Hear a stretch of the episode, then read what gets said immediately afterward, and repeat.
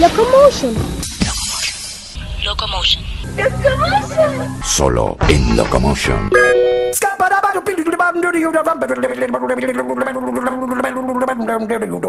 I'm a scat man.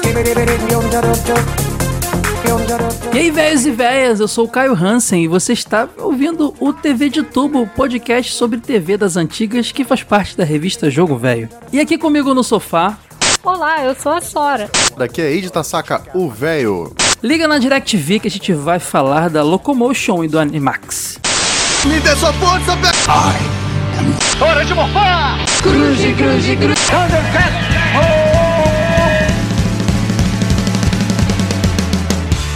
TV de Tubo Podcast.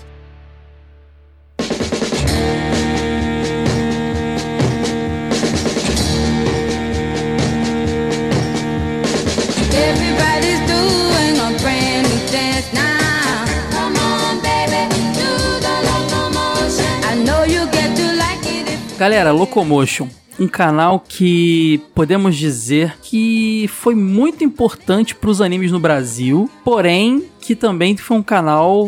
A gente fala muito de coisas injustiçadas aqui no, no TV de Tube Jogo Velho, mas foi um canal injustiçado. Teve pouca Pouca visibilidade, pouca oportunidade, pouca divulgação. vários problemas ali que levaram, não ao fim do canal, mas uma evolução que vocês vão entender já já. Canal que surgiu em 1996 de uma parceria da Hearst Corporation e da Cisneros Television. A Hearst Corporation, que era dona ali de Popeye, Recruta Zero, algumas animações, que juntas viraram a Klaxon Interactive Group. E mais tarde o canal acabou se tornando propriedade da Chorus Entertainment. Resumindo, o canal passou na mão de uma galera. Mas como eu disse, ele surgiu em 96 e ele basicamente era transmitido em países de língua latina, incluindo até América Latina toda, obviamente, e Espanha e Portugal. E ele tinha, nesse primeiro momento, ali em 96, um bloco de animações. Ele era um canal de animação, né? Que vinha pra concorrer com Cartoon Network e tudo mais. Ele tinha um bloco de animações retrô, muitos do, da própria Hearst Corporation, como eu falei, o Popeye Recruta Zero, é, entre outras animações ali que já tinham sido exibidas na, na TV aberta, né? A gente pode lembrar o quê? As Novas Aventuras do He-Man, da Betty Boop também, que fazia parte da Hearst. Vocês lembram de mais uma coisa? O G.I. Joe, Fantasma, Passava o desenho do Conan, Flash Gordon. Tartarugas Ninja. aquele Defensores da Terra. Vocês lembram que era o Fantasma, o Mandrake, o Nossa, Flash pode crer. Gordon? Era os Vingadores da Velhice. Exatamente. She-Ra e He-Man também chegaram a passar lá. Resumindo, era quase que aquele canal Boomerang que nós tivemos depois, dedicado à nostalgia. Era quase isso, cara. Passavam desenhos dos anos 80 e alguns anos 70. E nesse primeiro momento chegaram até a passar alguns animes antigos também. Tinha aquele Força G, ou G-Force, que no Japão chama Gatchaman, que é da Tatsunoko, a mesma que fez diversos animes famosos. Que, inclusive tem os personagens lá no Tatsunoko vs Capcom do Exatamente, Wii, né? tava jogando esses dias, inclusive. Eu acho bem bacana o jogo. Jogaço, vale super a pena, hein? Esse Força G já passado aqui, acho que na Globo, se eu não me engano. Era um anime que já era conhecido p- pela galera aqui. É, chegou a passar também um anime chamado Lupin 30, que era um, um anime meio de espionagem e tudo mais. E chegou a ser exibido também o Red Baron, Barão Vermelho.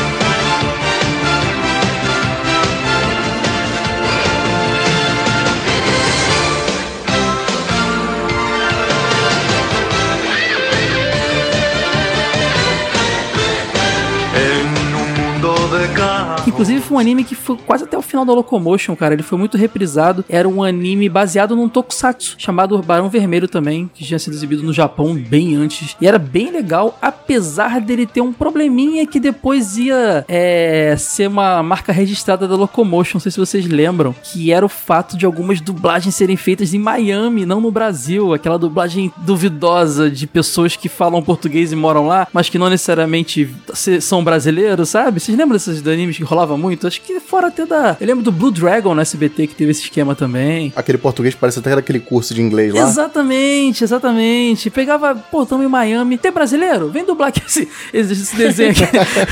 Toma grana Chama a aqui. galera do intercâmbio aí. É, Professores brasileiros, 24 horas por dia. Pode ter, era nessa onda aí mesmo, cara. Então esse Barão Vermelho era nessa onda. Inclusive eu assisti a ele com muita dificuldade, cara, porque era difícil acompanhar um anime desse jeito. O Barão Vermelho, ele ele, ele tinha um pouquinho, um quê de Osamu Tezuka, né? No traço, na levada e tal. Até porque isso é um anime baseado num, num- num programa antigo, né? É, isso que eu ia falar. É, Ele não só era um anime bem antigo, anos 80 ou 70, se não me engano, mas ele era baseado num tokusatsu antigo, que nunca chegou ao Brasil. Então, era, era uma história sobre um futuro onde os robôs eram colocado pra, colocados pra batalhar, robôs gigantes, né? E o personagem principal tinha o Barão Vermelho, que era um robôzão vermelho bem irado. O tokusatsu, por ser antigo, ele era um pouco aqueles efeitos, efeitos não especiais já tradicional de tokusatsu, só que mais elevados pelo fato de ser antigo. Isso era um Tokusatsu de 73, né? Então. Enquanto que o anime já, por ser animação, já enganava mais e tal, era bem interessante. Mas a dublagem, meu Deus do céu, era desastrosa. Vou botar um pedacinho pra vocês verem aí.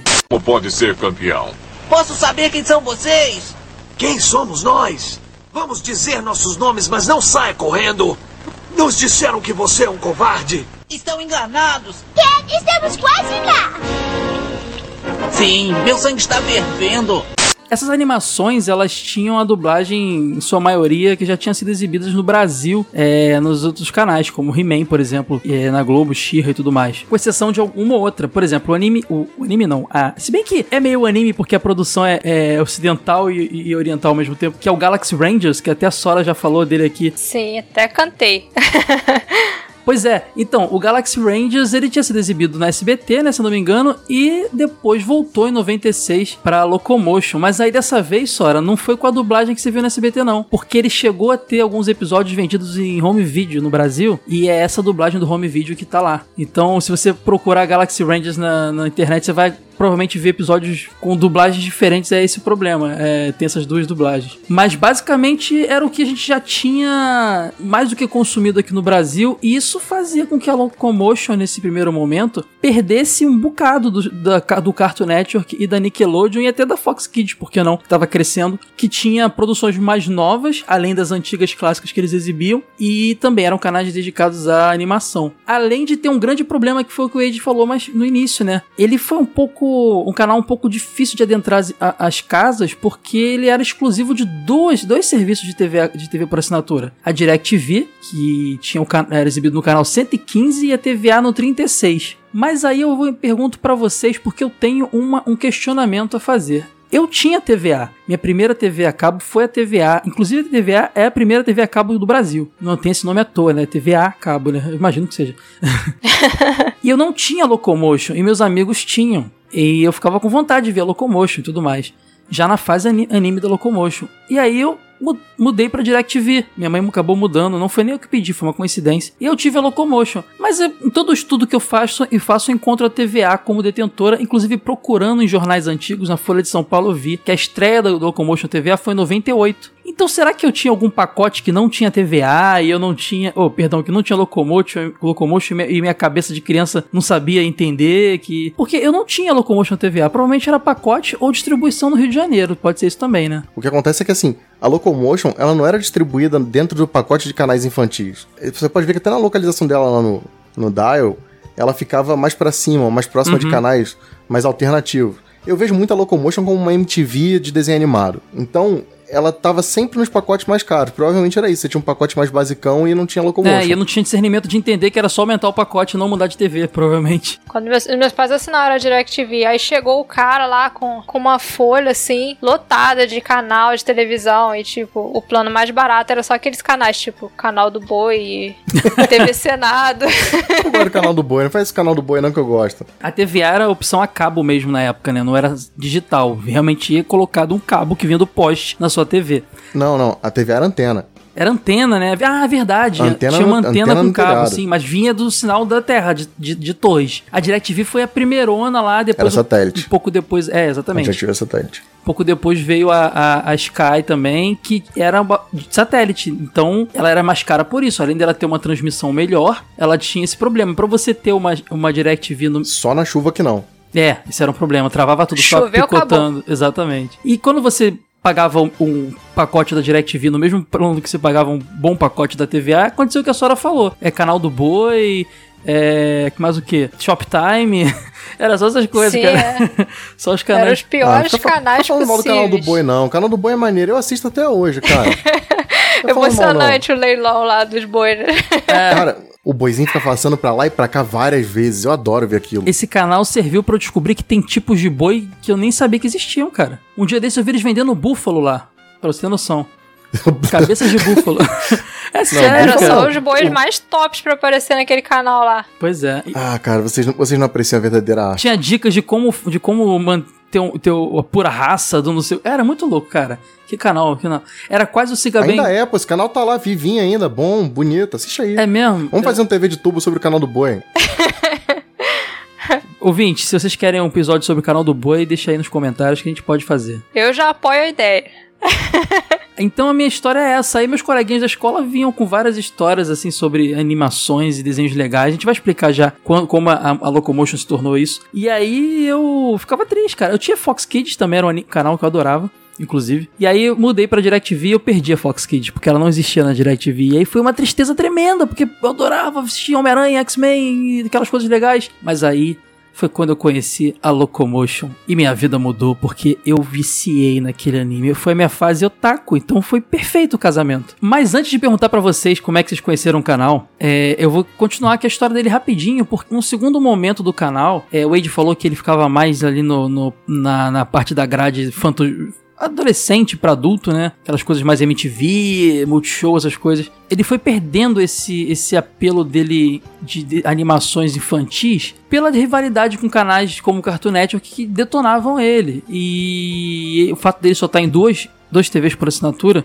enquanto os outros estavam no- em outras TVs, eles acabavam precisando de um, de um reposicionamento. E é aí que lá para 98, no terceiro ano do canal, estreia uma série que foi importantíssima pro canal, que foi o South Park.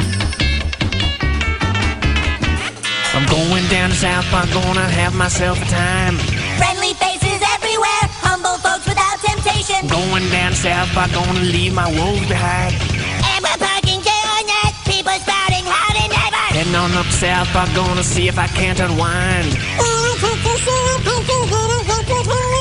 Come on down South Park and meet some friends of mine. Que também era exibido no Multishow, e se eu não me engano, até a MTV chegou a exibir o South Park, mas o canal principal que exibia o South Park era a Locomotion. Inclusive, à noite passava vários episódios, igual a Fox passava Simpson seguido, o Locomotion passava vários episódios do South Park. E acontecia aquele negócio que a gente falou, era dublado lá em Miami. Só que no caso do South Park ficava perfeito, porque aquela dublagem zoada, com, num desenho zoado, aquelas vozes, cara, era maravilhoso. Tanto é que quando o longa-metragem veio pro Brasil, vocês viram, né, que ele foi redublado no Brasil com outras vozes e, putz, foi muito de- decepcionante, cara. Aquela. Eu lembro que o, o Cartman ou o Kyle, ele tinha a voz do Plank do, do Tiny Toon, sabe? É, é muito triste, cara, ver aquela dublagem. Apesar de muito bem feito.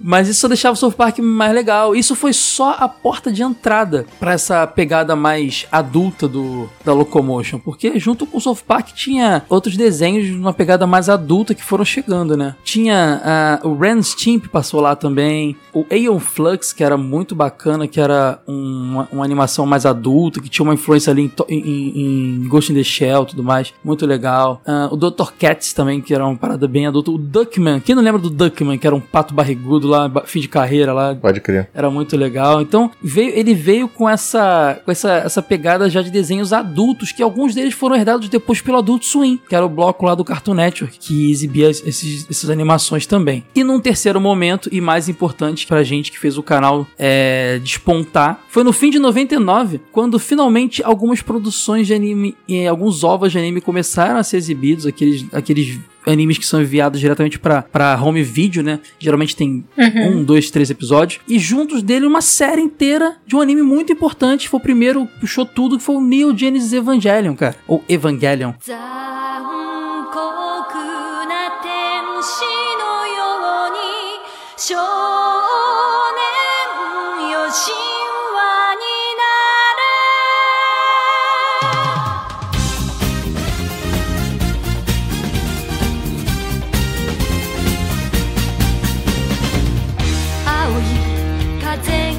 E caramba, cara, é esse anime abriu a porta pra muita coisa. Depois dele a gente viu vários animes que a gente vai no bloco dos animes citar, desde Saber Marionette Zero, J, entre outros muito legais. Mas aí, Wade, eu acho que é essa hora que o canal despontou e a galera otaku, porque esse ano de 99, 2000 era o- uma febre tremenda de animes no Brasil. A gente tinha passado pela, pela nossa febre lá na- na- da manchete e tava vivendo a febre mundial graças a Pokémon e Dragon Ball Z, né? Acho que até por isso que eles tomaram essa iniciativa. Vamos exibir mais animação japonesa. Vamos ser um canal que tem muita animação japonesa. Então, o mundo tava pensando dessa forma, a América Latina foi brindada com, a- com isso na Locomotion. Agora que a gente chegou na parte dos animes, quantas suas histórias com a Locomotion? Cara, é, primeiro eu queria fazer só um, um adendozinho, que eu vi que você mencionou que em algum momento a Locomotion tentou concorrer com o Cartoon. Tem uma visão um pouco diferente, porque você mencionou os desenhos que passavam lá no começo, Recruta Zero Uhum. e tal. E, cara, eu lembro que o próprio Recruta Zero tinha uma pitada de humor um pouquinho erótico, tinha uma sacanagem. Bat Boop também. É, então, eu, eu acho que o ponto mais alto da Locomotion, que ela sempre foi um canal meio cinzento, meio, meio adolescente pra adulto mesmo. Acho que ela Faz nunca tentou sentido. fletar com, com- como concorrente do Cartoon, não. Talvez até os, os desenhos de retrô, He-Man e tal, pra pegar os caras mais velhos que. É, é, é, é isso, é exatamente. Eu acho que até foi esse o ponto que atraiu mais a nossa atenção. Quantos anos você tinha nessa época? Eu tava com, sei lá, uns 15, 16 anos. E eu já tava mais ou menos entrando nessa onda retrô, assim, nossa, isso é maneiro assistir quando era criança e tal. Eu tinha 12 anos nessa época. Ah, você é muito jovem, desculpa, Caio. Mas eu curtia, cara. Ver um canal com essas animações mais adultas era uma coisa muito bacana, cara. Achava sensacional. Eu nem entendia muita coisa, sabe? Até o próprio Evangelion eu fui entender meio mais pra frente, revendo. Na época eu não entendia patavinas, mas era legal. Pô, tô vendo Evangelho, cara. Olha que legal. Se minha mãe vê isso aqui, minha mãe vai reclamar, porque o Deus é o, é o vilão na história, sabe? De certa forma. então, assim, era muito louco. Era meio transgressor pra gente, pra molecada ver esse canal, né? A Locomotion me marcou da seguinte forma. Nessa época eu já tava no segundo grau. E quando eu passei do. A gente já contou as histórias do Yu Yu, que eu ia pra escola cedo pra conversar com pessoas sobre anime e tal. A gente tinha toda aquela ansiedade. Quando eu passei pro segundo grau, isso não aconteceu. Porque eu mudei de escola e era uma galera totalmente nova que eu não me encaixei.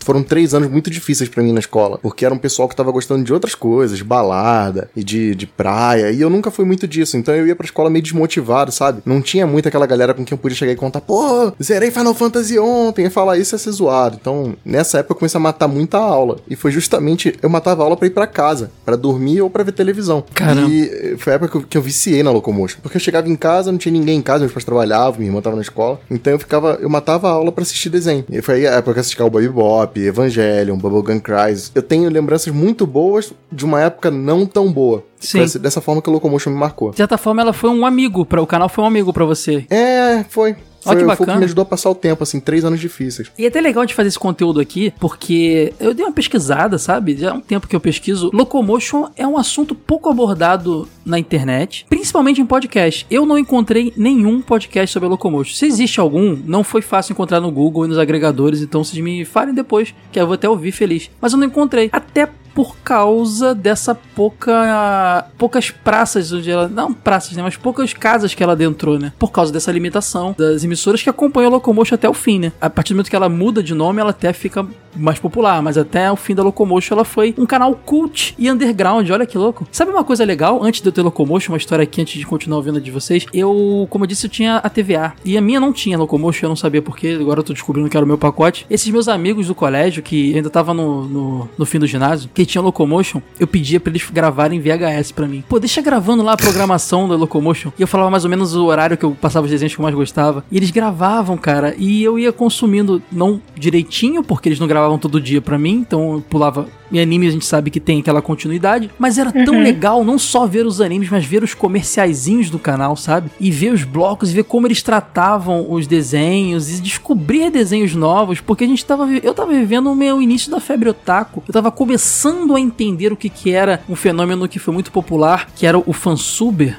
e até o fandub que rolou, eu tava começando a entender como é que se baixava anime pra ver, porque muita coisa não chegava oficialmente aqui ainda, né? Então era muito mágico aquilo lá. Rolou pra você também é, esse, essa descoberta? Você botou os comerciais aí. Eles me lembram muito. É, é nessa parte que eu acho que ele lembra tanto a MTV. Sim. Os comerciais eram super alternativos, era uma coisa assim que não era infantil mesmo. Tinha um- uma estética diferente, assim, uma- umas coisas difíceis de entender. E você sabe que também rolava, igual a MTV, é, nesse momento que tinha South Park e vários animes adultos. Detalhe, só deixando claro, eram animes adultos e adolescentes, não eram animes é, shonen, estilo Pokémon e Digimon, não. Era com temas pós-apocalípticos, é, cenas eróticas, É era hiperviolentas. cyberpunk. Muito, muito. cyber- Cyberpunk era muito, tava muita evidência na época. Cenas eróticas e hiperviolência. Isso era muito. E, e humor negro. Era o que mais rolava lá. E o canal dava uma atenção à música eletrônica. Você lembra disso? Passava clipes de, de música eletrônica no- nos seus intervalos. Ah, tinha um personagemzinho, né? Tinha um louco. Isso. O louco foi morrendo aos poucos, né? Conforme o canal foi evoluindo, ele ficou restrito ao logo, porque o logo do canal era o o nome Locomotion e uma silhueta de uma carinha meio, meio doida, né? Cara, tá me dando muita saudade. Pois é. Ele era um bicho vermelho bem assustador. assustador, ele ficava de... e, Cara, eu não lembro se ele era exibido às vezes como animação também, acho que rolava, mas eu lembro dele como fantoche nos comerciais. E ele era um garoto, ou algo do tipo, um cara, com os olhos e orelhas tortas e escrito louco na cara dele assim. E ele tava preso numa uma camisa de força, cara. Olha que loucura. Tipo, pelo menos na- nos momentos que eu lembro, ele tava, tipo, preso. Então, era muito, muito assustador louco, sabe? Era bizarro, esse bicho era bem. Tipo, hoje em dia viraria creepypasta, tenho certeza. Cadê esse canal hoje em dia, né? Não tem, não tem. Você tá falando de, de ser alternativo e tal, de ter pouca divulgação. Até porque nessa época, hoje em dia nem tanto, mas na- nessa época o anime ainda era muito nicho, né? Sim, Os sim. próprios eventos de anime, pelo menos assim, dos que eu lembro do Rio de Janeiro, aconteceu na UERJ, mas não eram coisas grandiosas como, por exemplo, o Anime Friends aqui em São Paulo e tal. Era uma sala com umas TVs ligadas, uma galera. Eram, eram eventos de exibição É. que a gente fazia, na Botava verdade. os banquinhos pra vender uns DVDs ali pirata, feitos em casa. Nem, eh, ó, eu sou velho. Na época que eu ia, a gente Era comprava VCD. VHS. Nem VCD. Eu comprava fita. Eu peguei o VCD, a fase do VCD. O VHS era, fe... era, era, era do, it, do it yourself, meu, V- meu VHS, cara. Meu amigo gravava pra mim. Eu assistia, Caio, é, lá no Museu do Catete. Era o Museu Anime Project, que até depois virou um fórum super famoso, chamado MAP aí do Rio de Janeiro. E é aí que a gente conseguia distribuição de, de, de VHS, trocava com a galera, mangá. Foi a maior fonte de, de anime que eu tive na minha adolescência. Mas era só evento de exibição pequenininha, era coisa amadora, era só pra cobrir os custos e olha lá. Não tinha essa, essa grana por trás, esse interesse em fazer um evento grandioso. Então talvez por isso a Locomotion não tenha sido tão divulgada na época. Hoje em dia eu acho que ela teria uma outra repercussão. Eu acho que a Locomotion, ela tinha também umas coisas bem toscas que eram o charme dela. Por exemplo, é um canal dedicado ao público latino, como eu disse. Eu não tenho certeza se ela era exibida, acho que talvez no, norte- no- nos Estados Unidos sim, até porque tem muito, um público latino muito grande lá, Miami, por, por exemplo, mas ela era dedicada aos canais, aos, aos países da América Latina e, como eu disse, a Espanha e Portugal. E a sua transmissão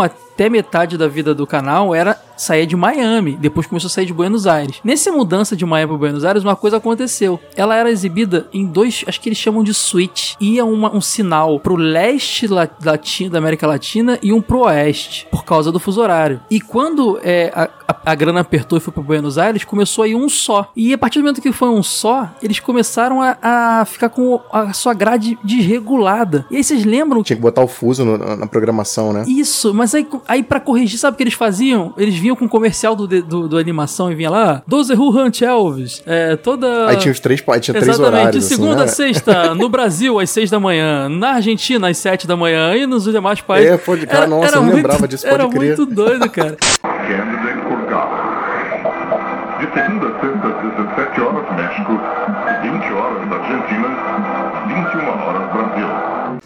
quando do nada dava um bug e o desenho, porque assim, 90% dos desenhos eram dublados, mas começou a- aí começou a vir muita coisa legendada nesse momento que teve esse problema financeiro ali e ficou saindo só de Buenos Rolava Aires. legenda em espanhol às vezes. Então, primeiro que eles botavam. O original vinha em espanhol, eles botavam a legenda em português em cima. E aí, com isso, ficava impossível ler. Pra resolver, eles começaram a botar uma tarja preta atrás. E ficava meio, meio feio. É, pode crer. Mas resolveu. Mas e quando vinha só com a legenda em espanhol, ou pior, aquele anime dublado começou a vir em espanhol do nada. Tipo assim, já aconteceu, cara, de eu estar vendo um desenho, aí na hora Um do. episódio solto assim no meio, É, em espanhol, e depois aí- continuar em português. Ou então, assim, dava comercial. Aí a chamada. Isso acontecia direto. As chamadas dos desenhos, vira e mexe vinha em espanhol, cara. Vira e mexe vinha em espanhol. Anime Films. Domingo, a las 18 horas México, 20 horas Argentina y 20 horas Brasil.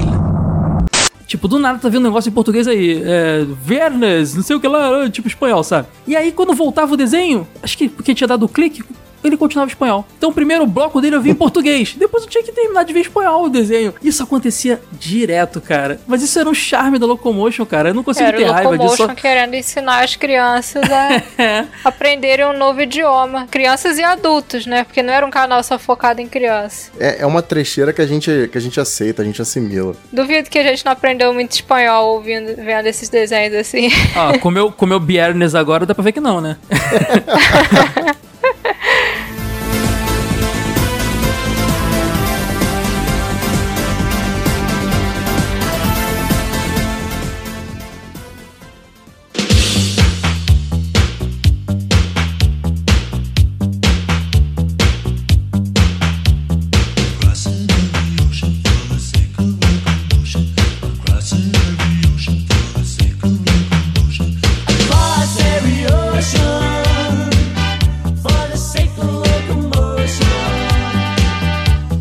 Você teve contato com esse canal? Tive, mas na época que eu tive ele, na verdade, eu não tive interesse em assistir. Porque quando é, teve o Locomotion, eu tinha por volta de 11 anos, mais ou menos. Como eu falei, chegou o cara da DirecTV lá, né, com aquele papel, com todos aqueles canais maravilhosos, canal do boi e tudo mais. Você tem um trauma com esse Eu canal, hein?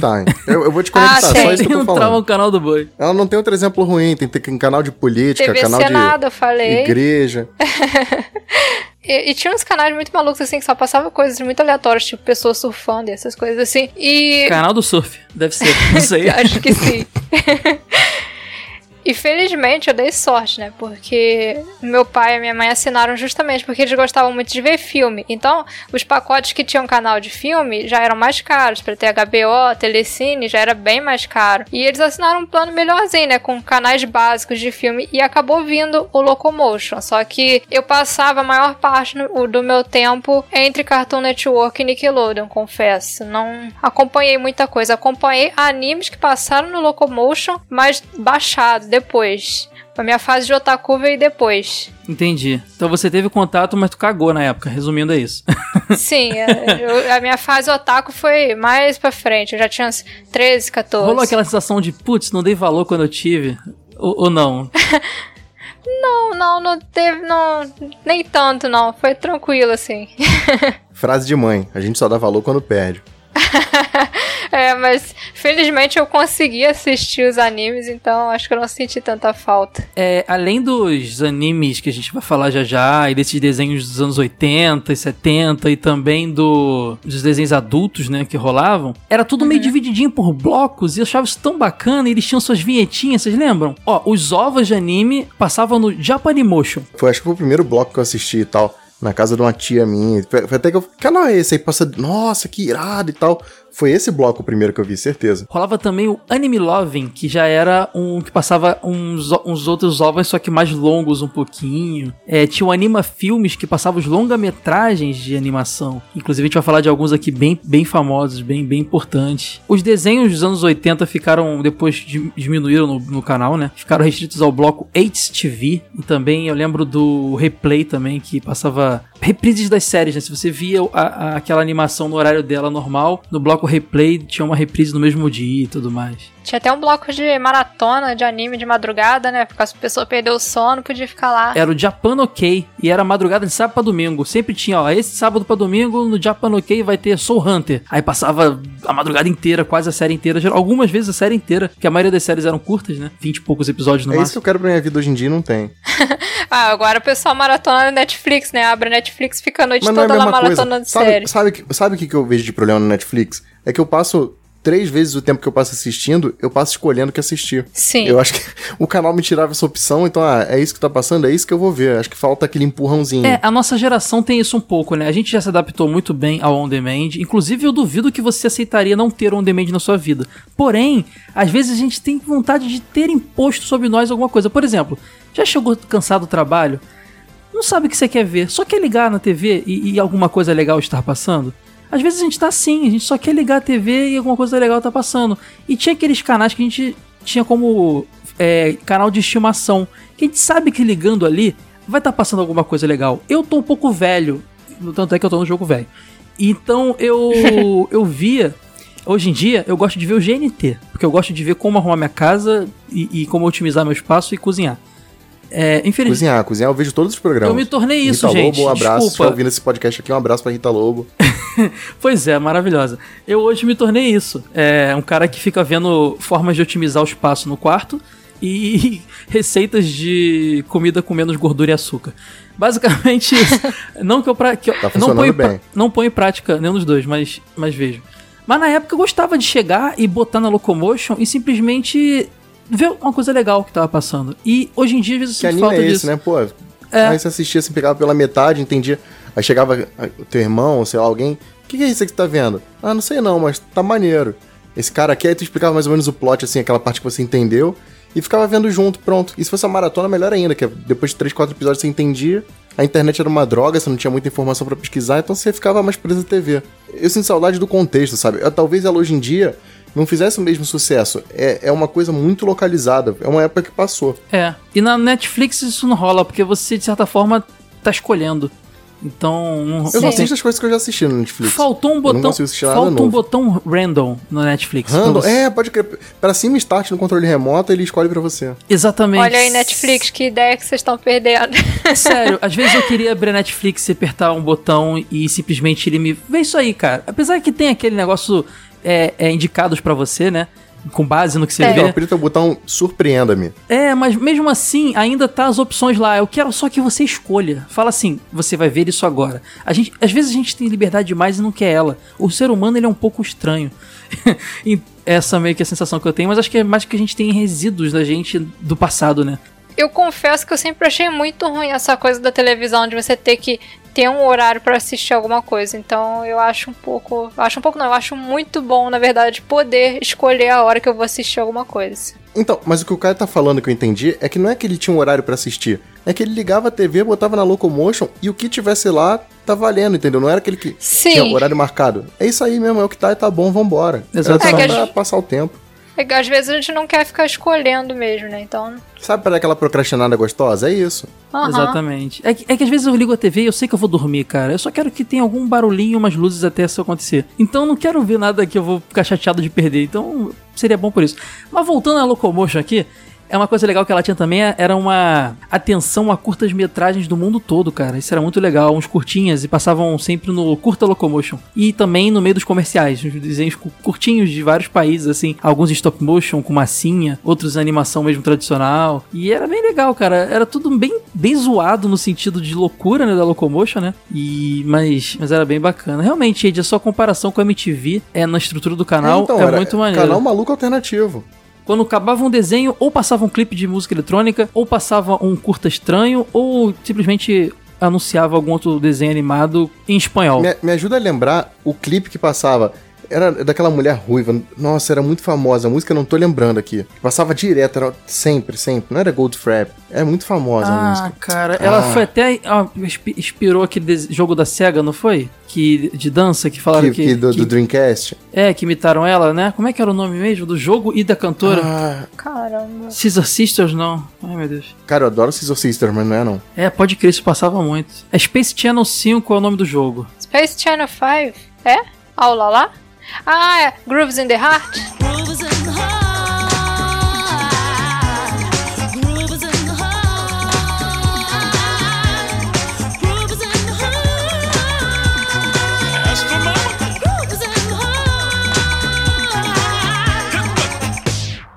Isso, Grooves in the Heart, quem canta? Grooves in the Heart. Ai, como é que é o nome do grupo? Eu adoro eles, eu esqueci. Meu Então, sim, Deus, então você não aí. adora, desculpa. Brincadeira. Era o Delight. É, eu também acho. Delight. Isso, a Delight.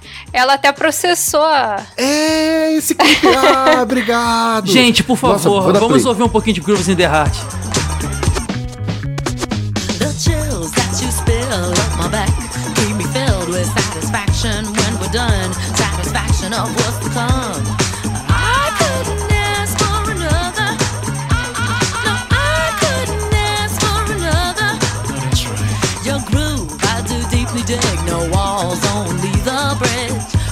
covetous, my cockatash wish.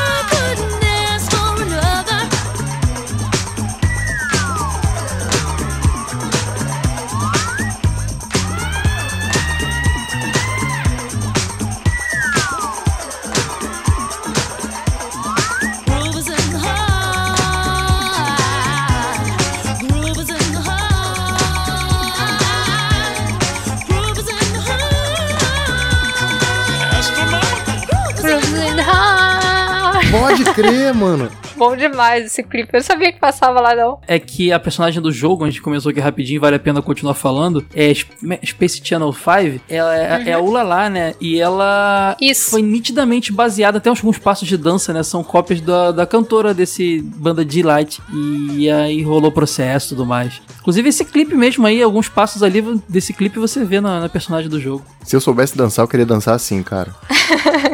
Olha, cara, era esse. Ah, que bom eu assistir isso de novo. Nossa, agora Locomotion voltou em mim. Detalhe, esse clipe é dos anos 90, mas tem a estética antiga, então ele, ele é antigo, já era antigo quando passou pra gente, e tinha cara de mais antigo ainda. Ele tinha uma pegada estética bem parecida com aquele filme Austin Powers, sabe?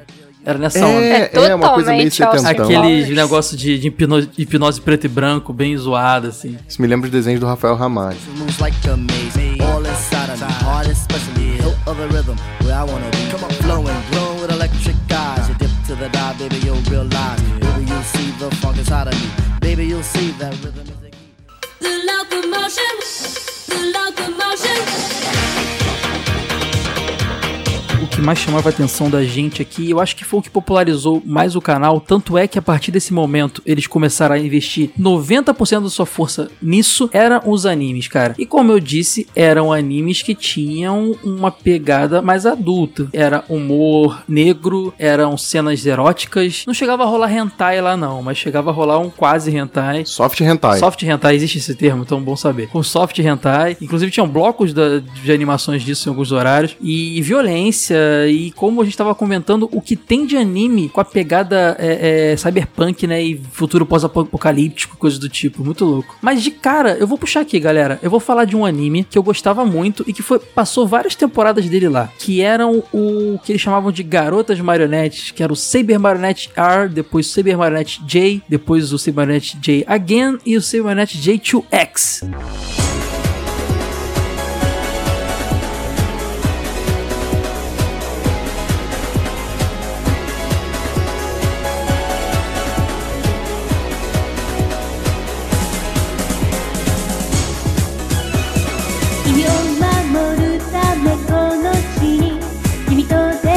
Que os personagens tinham aquela curvinha no rosto meio pra dentro, assim. Era muito Eu estranho. lembro muito dele nas cara. revistas, na, na Animax, Animidor. O traço era estranho. Eles eram E bochechudos, a, era a isso. voz das personagens era estranha. Ah, eu não era, era. Era pra dentro, era chupada a bochecha. Vocês lembram desse anime? Chegaram a Lembro, claro. Lembro. desses animes, né? Porque na verdade eram dois animes, o J e o J Again. Não, minto, eram dois animes, o J e o J2X, e dois make ovas, né? Make animes mais curtinhos, que era o R e o J Again. E cara, era muito legal porque era uma era uma história também de futuro pós-apocalíptico, né? Só que é, envolto a romances e aventura. Ah, começa que o protagonista se chamava Otário, né? É, Otaro. Isso, não- cara, não tinha como não rir, né, cara? Era igual o, o, o Conde Doku do Star Wars, sabe? Que não vi, Como que virou nome da, da, da Lime falando fininho? Otário! A Lime, que por sinal era dublada pela Mist, né? A dubladora da Mist. Isso era muito legal porque a gente tava vendo na Ah, época e associava isso. Mas pra, pro pessoal entender direito a, a enredo, a gente vai falar aqui de alguns animes que a gente mais gostava e conversar um pouquinho mais sobre eles. Depois a gente vai citar outros. E como a gente disse, se vocês quiserem que a gente grave algum episódio de alguma coisa que a gente falou aqui ou deixou de falar, você manda e-mail pra gente. A história se passava num, num país da, te- é, de- da, da Terra 2, né? O que aconteceu? Todas as mulheres do mundo foram extintas. tatlış. Basicamente isso. Só existia na história uma única mulher viva que era mantida meio que hibernação lá. E nisso se foi criada as marionetes, que eram bonecas mesmo. É um anime bem perturbador, ainda mais nos dias de hoje, quando você pensa no enredo. Né? Mas eram bonecas sem expressão e sem emoção que serviam tanto como parceiras dos homens, né? É, companheiras, empregadas e até usadas pra luta. Sendo que o Otaro ele acaba herdando ali, ele acaba recebendo três marionetes que elas têm consciência e emoções, que era a Lime, a Cherry e a Bloodberry. E aí, cara, eu não vou, não vou entrar em detalhes porque isso vai merece um episódio um dia, mas eh, pra poder proteger a única ser humana ainda viva, eles estudavam uma forma de, de usar a genética dela lá e tudo mais para ter mulheres novo no mundo. E eles entravam em várias aventuras e tudo mais. E cientistas maus, apareceu Fausto, se eu não me engano. Acho que era Fausto o nome dele. Apareceu também com umas marionetes lá que tinha Lynx, a tigresa, que eram as marionetes porradeira e era luta de mulher, né, cara? Basicamente era mulher caindo na porrada. Era um anime um pouco complicado hoje em dia, e acho que até na época poderia ter sido, mas assim, o romance dele era muito legal, cara. Eu gostava muito do. do É, ele do era uma romance. comédia romântica, né?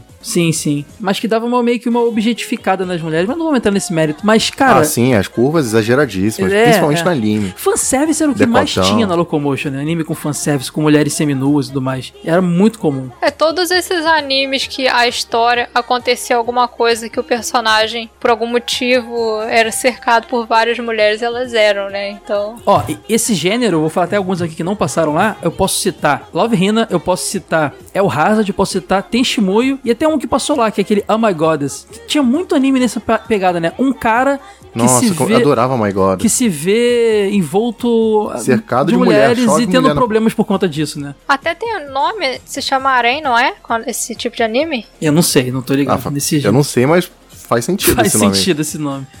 Tem um mangá atual, tá sendo publicado pela Panini, se chama Nisekoi, que é sobre máfia e tem essa levada, assim. Eu tô, eu tô comprando, porque justamente me lembra dessa época do Love Him e, E tal. geralmente é um, é um pro- protagonista é sempre um cara que tem dificuldade em relacionar- se relacionar com, com mulheres. Então é bem pra Uhum. explorar mesmo esse humor. Já que o cara tem, tem essa timidez, a dificuldade, vamos colocar ele em alguma situação onde ele é cercado por mulheres. É bem, bem típico. Inclusive, a gente falou, e eu acho bem possível que o fato da Sora não ter se interessado muito nessa época não foi seja só por ela não ser otaku, mas porque era uma- um canal meio masculino, né? Quando você para pensar. Ah, mas acho que é só na faixa etária mesmo. Porque, por exemplo, eu lembro que esse pessoal que eu conhecia de, que curtia anime era fã do- dos animes de, de vampiro Uhum. ou de terror, que, que eram mais neutros nessa questão sexual. É, mas esse monte de anime aí que o fanservice, com certeza as mulheres não curtiam tanto. Agora, a gente falou do Oh My Gods aqui, Oh My Gods passou lá também, né?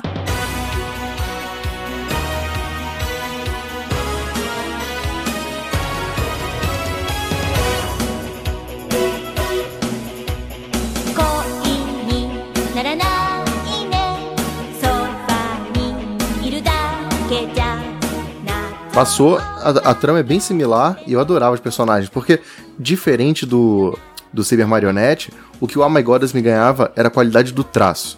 E a, e a música de abertura que eu acho maravilhosa também. É, Oh My Gods não chegava a ser uma série inteira, não só- eram ovos de cinco episódios, mas depois chegou a passar aquele Oh Many Goddess também, que era eles versão tibizinha, né? SD, né? É, SD e tal. Mas assim, basicamente a história do, do, do Oh My Goddess é muito parecida, né? Com, com o Saber J. É, só que você bota deusas no lugar do, das marionetes e tá lá. É, o Keiichi Morisato era um estudante lá que, sem querer, faz uma ligação pra uma linha telefônica de ajuda das deusas. E aí ele pede ajuda lá e aparece a Beldand, a Urge e a Skuld. Pode crer. A Bel Dende era a que mais saía em capa de revista e, e pôster interno no Brasil na época. Aquela de roupa azul, loira? A Bel Dende era loira. Ah, eu acho que eu conheço. Olha, eu nem vi o anime, eu conheço essa personagem. É uma loira que tem uns. Tipo um. Um, um- um negocinho na testa e, a, e tem na É, asas. de roupa azul, às vezes ela aparece Isso, com ela asas de anjo e tal. Cara, Ah, esse- sim. e é engraçado, isso no Tem Shimuyo que passou na Band também rolou. No, e e no, no Cyber J eram sempre três, no mínimo, mulheres e sempre uma mais, mais séria. É, cada uma dentro de um, de um estereótipo. Uma mais né? infantilzona Sim. e uma super é, é, revoltada e tal, que era a Urd, no caso. A Skuld já era a mais Que novinha. no e a- era Ryoko, né? Exatamente. Então, assim, era realmente um, um formato bem parecido com um Pokémon, de cole- bichinhos colecionáveis, que tinham vários. Ou de anime de luta, que tinham vários. E acho que esses animes também. É uma fórmula. É, né? é uma E fórmula. essa fórmula se mantém até hoje. Hoje em dia tem um monte de coisa saindo nesse mesmo estilo. Cara, eu vou puxar um mais obscurão. É, eu vou falar de Pet Shop of Horrors.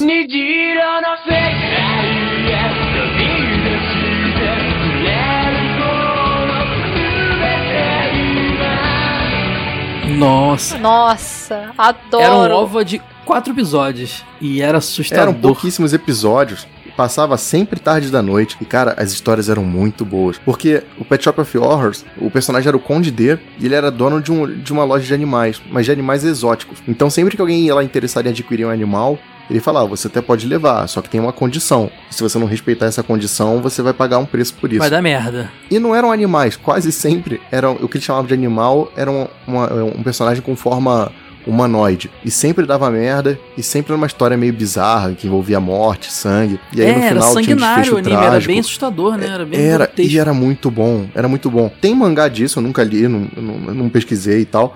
Mas o anime eu tenho muita saudade. E era super curtinho, isso aí podia ser uma baita de uma série hoje em dia. Era muito bom, traço muito gostoso. É, eu lembro que eu lembro até do primeiro episódio que a menina queria um coelho. Aí ele deu um coelho pra ela e tinha as condições ele sobre a alimentação, né? Ele, Sempre ele só tem um podia- contrato. Aí ele só podia comer frutas e verduras, não podia comer doce, nada. Só que aí eles acabam, né? Aquela coisa, ah, bichinho bonitinho, vai dar um docinho pra ele e ele começa a ficar, tipo, ele morre e depois começa a se multiplicar e mata todo mundo. É bem bizarro. Tem um episódio sobre isso aí na Menina Superpoderosa.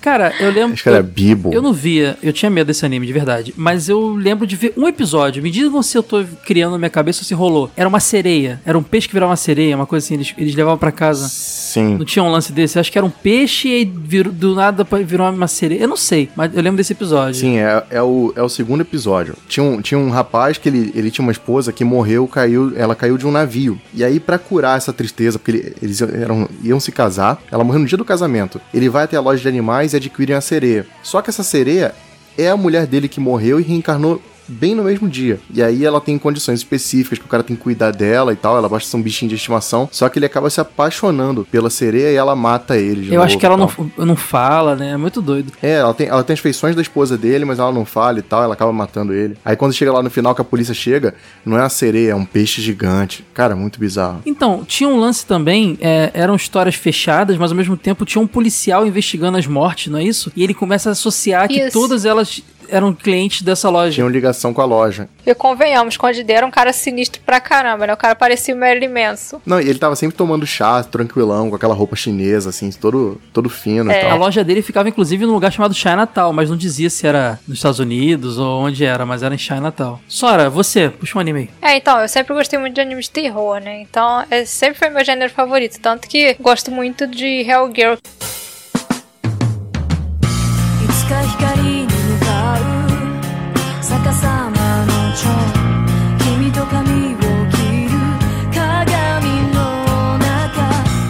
é bem parecido com Pet Shop of Horrors. Nossa, esse aí foi anunciado demais quando estrear, cara. Fizeram muita chamada pra Hellgirl. Eu não vi Tinha um esse. site, não tinha? Não tinha um lance com site? Conta a história aí do Hellgirl. Sim. Eu lembro que eu entrei no site e pirei nessa parada. Sim, tinha um site chamado, acho que era jigokushoujo.com, né, que é o nome do anime em japonês, que você podia entrar pra pedir pra Hellgirl matar alguém. é, era um, era um protótipo Death Note, sabe? Ah, caramba. Da- eu lembro muito da arte, eu não lembro do desenho, mas eu lembro muito da arte desse desenho. E ela era tipo, um- era, um- era um Caraca, espírito, mano. né? Ela era, era uma alma, né? Sim. Ela vivia no inferno, né? Ela e mais uma galera lá, que era quem fazia o, o despacho lá. Eu busquei aqui um site, acho que não tá mais no ar. Eu acho que na época ele existia o hellgirl.com também. Eles fizeram a versão. É, eu lembro de na época acessar lá o hellgirl.com e ver o site. Não botei o nome de ninguém porque eu fiquei cagaço do caramba de acontecer. Mas é isso aí, cara. Era um, é um pré, engraçado, era o pré-Death Note, mas era mais moderno que o Death Note. Dá porque- pra colocar o nome de alguém agora? Não, o site tá fora. e a gente faz isso Me não. dá o endereço aí. Italo... Chianca é com CH ou com X? Ah, a gente acabou não falando no início do episódio que o Ítalo não tá presente, né? O Ítalo tá em Acapulco ainda. Nem nunca mais vai estar. Mas é. Já já ele tá voltando. É, você podia, né, pedir a, a Anne que é a personagem principal, ela era uma mensageira do inferno, você podia pedir pra ela levar alguém, né? Então, a pessoa ficava com raiva de alguém, entrava lá no site, ah, eu quero que fulano vá pro inferno. Aí ela vinha e buscava, era bem sinistro. Era assustador mesmo, cara. Vocês lembram do 12 Who Hunt Elves? Ou Caçadores de Elfas?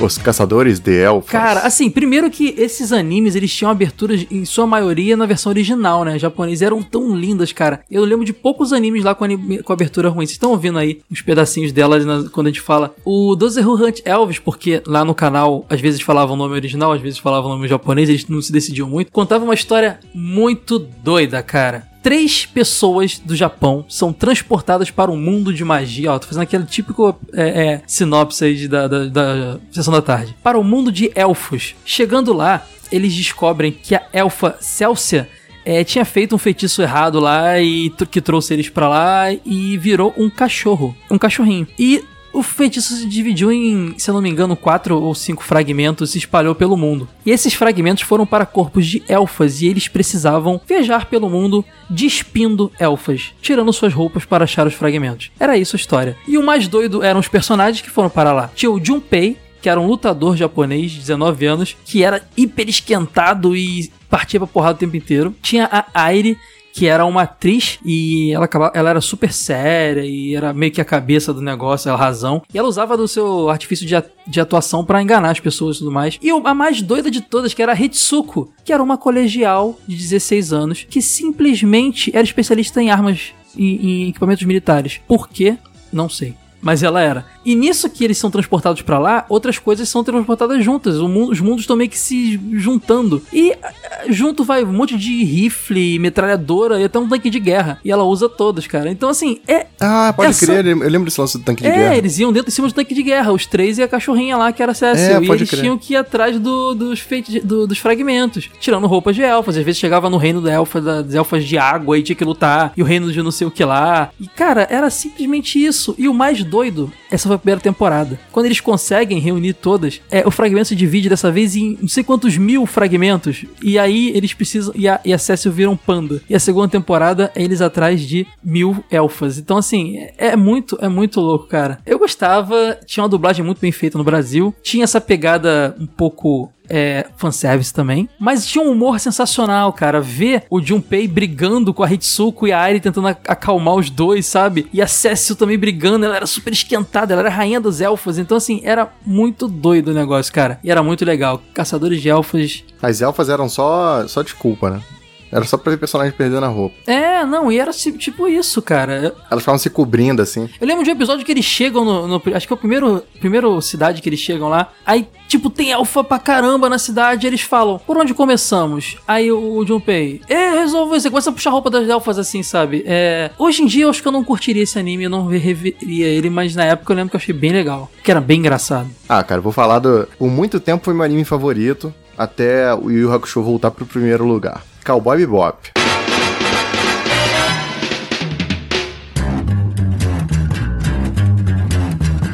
I think it's time we blow this scene. Get everybody in the stuff together. Okay, three, two, one, let's jam.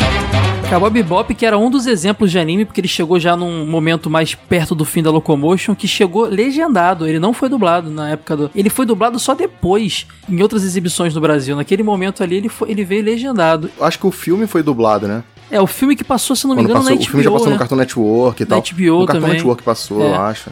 A série chegou a passar fora lá de lá? Eu acho que eu lembro, acho que só passou na, na Locomotion. Cara, o mangá em si é super fraco. São seis edições, foi, foi lançado aqui no Brasil com seis edições, não explica muita coisa. É o caso onde o anime, é um raríssimo caso onde o anime brilha muito mais do que o mangá. O anime tem 26 episódios e conta a história do, do Spike Spiegel, que ele é um caçador de recompensa assim no espaço, é um cowboy do espaço e tal, caça bandidos. E ele junta com uma turma assim, toda alternativona e tal. Mas os episódios tinham um quê de profundidade muito bom. E a trilha sonora era absurdamente boa, porque era, era um jazz misturado com blues e tal, de autoria da Yoko Kano. Cara, era, o anime inteiro era muito gostoso. Da abertura ao encerramento, o último episódio, impossível não chorar, música muito boa. Nossa, muito gostoso. É uma série bom cult, mesmo. né? É bem, bem cultuada, ela é bem, bem cult. Assim como Evangelion e tal, ela é bem mencionada. Quando tem as listas aí dos animes a se conhecer, sempre tem Cowboy Bebop no meio, né? Ah, cara, o Spike, ele.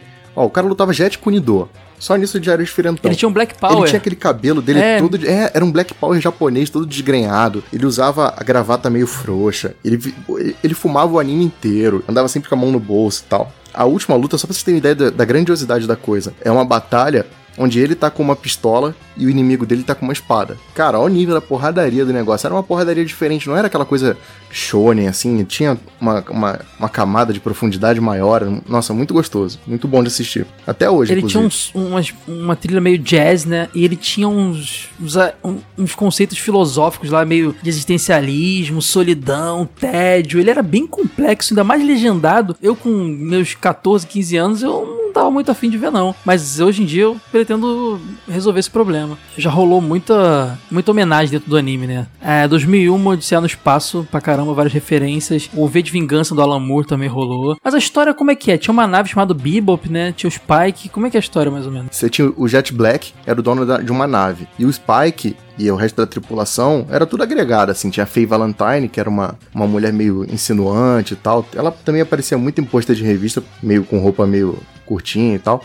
E você tinha a, a Ed, que era a cientista loucona, era uma menininha super doidona, genial. Ela tinha visual e tinha um cachorro doido, né? Ain. É, não, a Ed era loucona. Ela lembrava meio uma fada, né? Ela tinha um traço meio de sininho, sei lá, explicar, cara. Meio infantil, meio É, infantil, é. doidaça. E cada episódio eles iam caçar algum bandido específico, é, pelo menos no começo. Sempre era uma- alguma trama envolvendo algum bandido que envolvia uma recompensa grande, eles estavam atrás de grana, e sempre tinha um- um- uma trama por trás. Se tinha alguma coisa que. da vida do bandido que você simpatizava, ou pelas motivações dele. Nunca era aquela coisa preto no branco. Só que no meio do- do- da série, da, do- é, da metade pro fim da série, você começa a entender um pouquinho da vida do Spike, do passado dele, por que, que ele entrou nessa vida de caçador de recompensa, por que, que ele se tornou solitário, que ele tinha uma esposa. É, e aí começa a dar uma aprofundada nos personagens, assim, um nível a mais, que é o que justamente dá aquela ligação. É, esse Muito anime bom foi mesmo. Nossa, fiquei até meio embargado aqui. tomou, ele tomou o espaço ali de anime mais, mais de mais audiência do horário nobre da, da Locomotion, porque eu já tinha alguns anos, uns dois ou três anos, que o Evangelho já tava reprisando, né? Então ele acabou tomando essa, esse posto ali de horário nobre da Locomotion. Ah, Cowboy Bebop, inclusive, acho que merece um episódio inteiro. A gente fazer um dia assim, contar do filme, de tudo.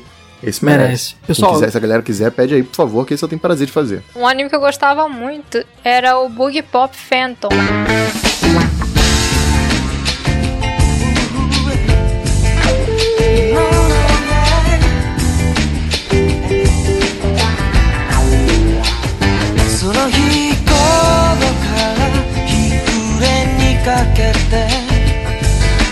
Anime de mistério que tinha. E ele era um pouco complicado, assim. Depois de cinco anos de uma série de assassinatos, apareceu uma luz, assim, na cidade. E o pessoal começou a desaparecer. Começou estudantes a sumir nessa cidade. E esses sumiços começaram a ser atribuídos a uma lenda, a uma lenda urbana chamada Boogie Pop que seria a personificação da morte. Então, o anime ele se passa no passado e no futuro e vai se desenrolando em cima da história dessa lenda urbana. Ele é bem interessante. Pra quem gosta de terror, eu acho bem legal. Outro anime que eu curtia muito e tinha essa pegada aí, ficção científica, futuro distópico, era o Bubblegum Crisis Tokyo 2040.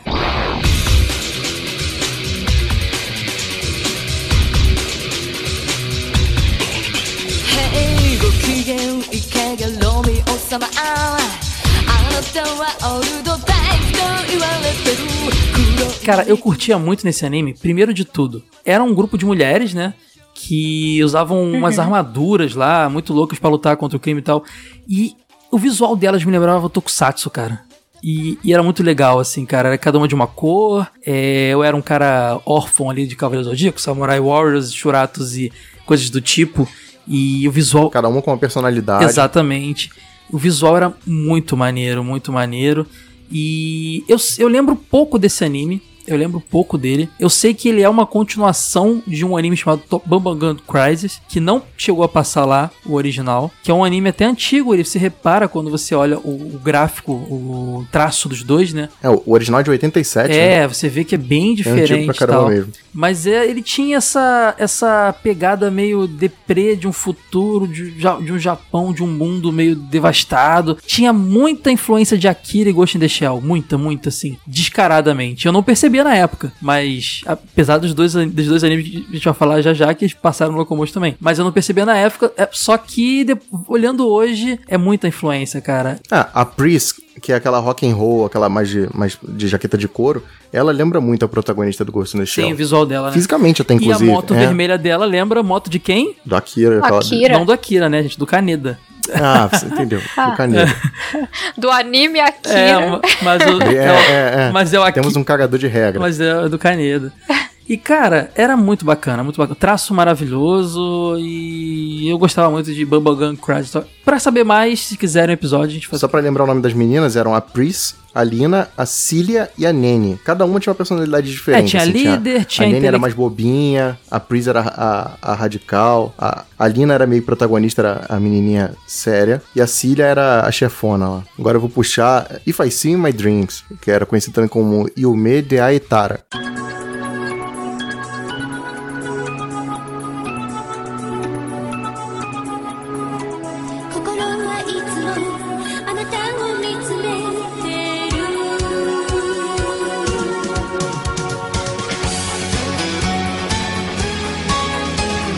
Esse passava naquele bloco que eu falei que era mais dedicado a anime adulto. O que que esse desenho era? Na verdade, ele era um Love Hina, só que com uma pitadinha um pouco mais erótica. Ele, você tinha um, um cara, é, inclusive ele era idêntico ao Keitaro Urashima. Verdade. Só que ele era mais Verdade. velho e tal, trabalhador, de óculos, óculos quadrado. E ele era apaixonado por uma professora de, de jardim de infância. E ele ficava indo todo dia na escolinha dela e tal, dar umas olhadinhas. E ela gostava dele também, mas ela era meio traumatizada. Tinha todo aquele papinho inocente, vai, não vai. Só que a prima desse. Acho que era a prima dele. Vai morar na casa dele. E ela é uma menina super bonita e jovem, assim, né, tem uns 19 anos. Então ele chega em casa, ela tá sempre de calcinha. é, Sabe? é, Umas desculpas meio arranjadas, assim, só pra mostrar um pouco de calcinha, bunda e peito. Então tem essa trama loucona meio Love Hina, mas com uma, uma, uma pitadinha erótica a mais. E eu assistia direto, assim, pensava. Eu lembro até o horário, pessoal, 10 horas da noite. Era esse, esse, junto com Let's Dance with Papa.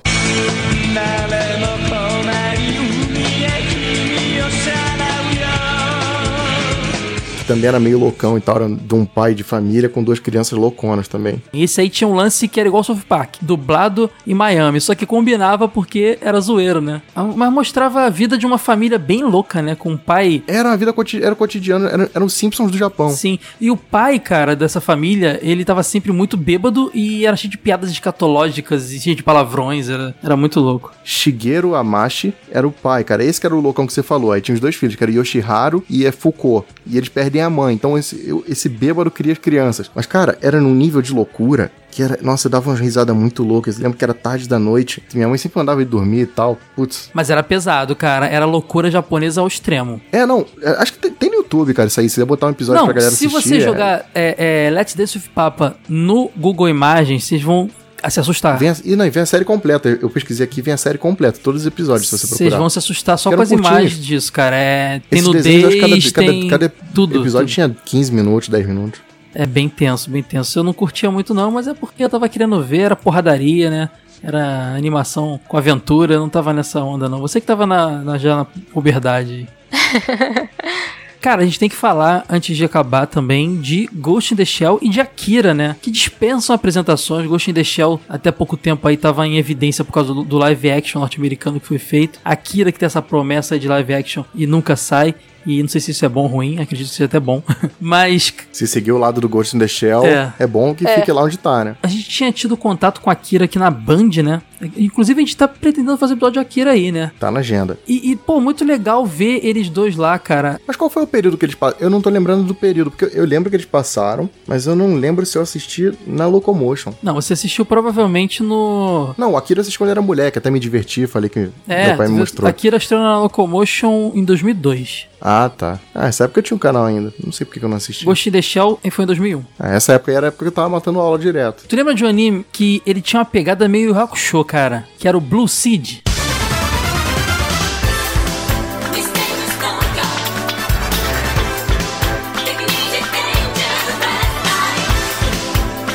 Lembro. Caraca. Mó bom. A abertura era muito boa. Era uma. Era baseado na, na, na- em mitologia japonesa, nas lutas dos deuses Susanoo e Orochi. E, cara, eu lembro desse, do, do- desses nomes aí de várias produções de videogame, hein? Do Susanoo e do Orochi. A Suzano você tem no Naruto. O Orochi tem no The King of Fighters.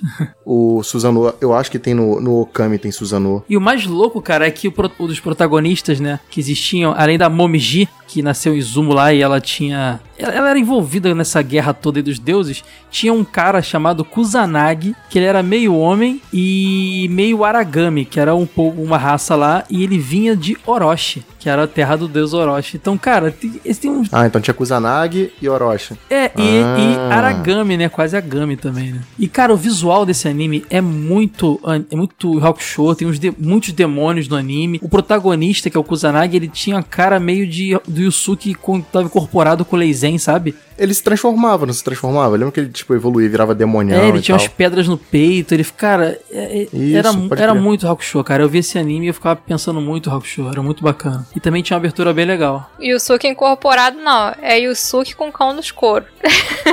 ah, fica puxando as expressões desse cara aí, não. Deixa ele fora. E um outro anime que eu tenho que falar antes de, antes de acabar aqui, ele era até um anime que na época dos anos, dos anos 90 ali, ele era recente, era um anime bem recente, baseado no mangá da Shonen Jump, que foi lançado entre 95 e 99, que era o Soul Hunter, baseado no anime, no mangá Hoshin Eng. You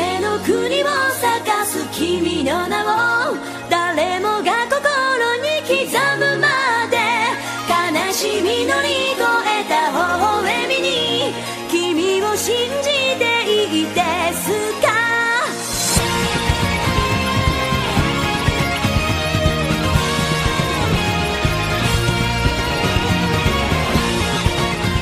「Que, cara, era muito maneiro o Soul Hunter, cara. Ele tinha um esquema meio místico, baseado numa, numa lenda chinesa, sobre o último membro da dinastia Yin. E, Ah, isso tinha várias influências chinesas e tal. O protagonista parecia que parecia uma faxineira. é, ele usava um lenço amarrado na cabeça. Ah, pode crer. Eu assisti É esse o também. Taikobo. Ele é mandado na missão e, cara, é, ele tem que reu- reunir um grupo pra ajudar ele. Ele é um feiticeiro que tá começando a, a, a se tornar a, a sua vida de feiticeiro, né? Tinha um cara que parecia um hipopótamo, que era o Supuchan e tal.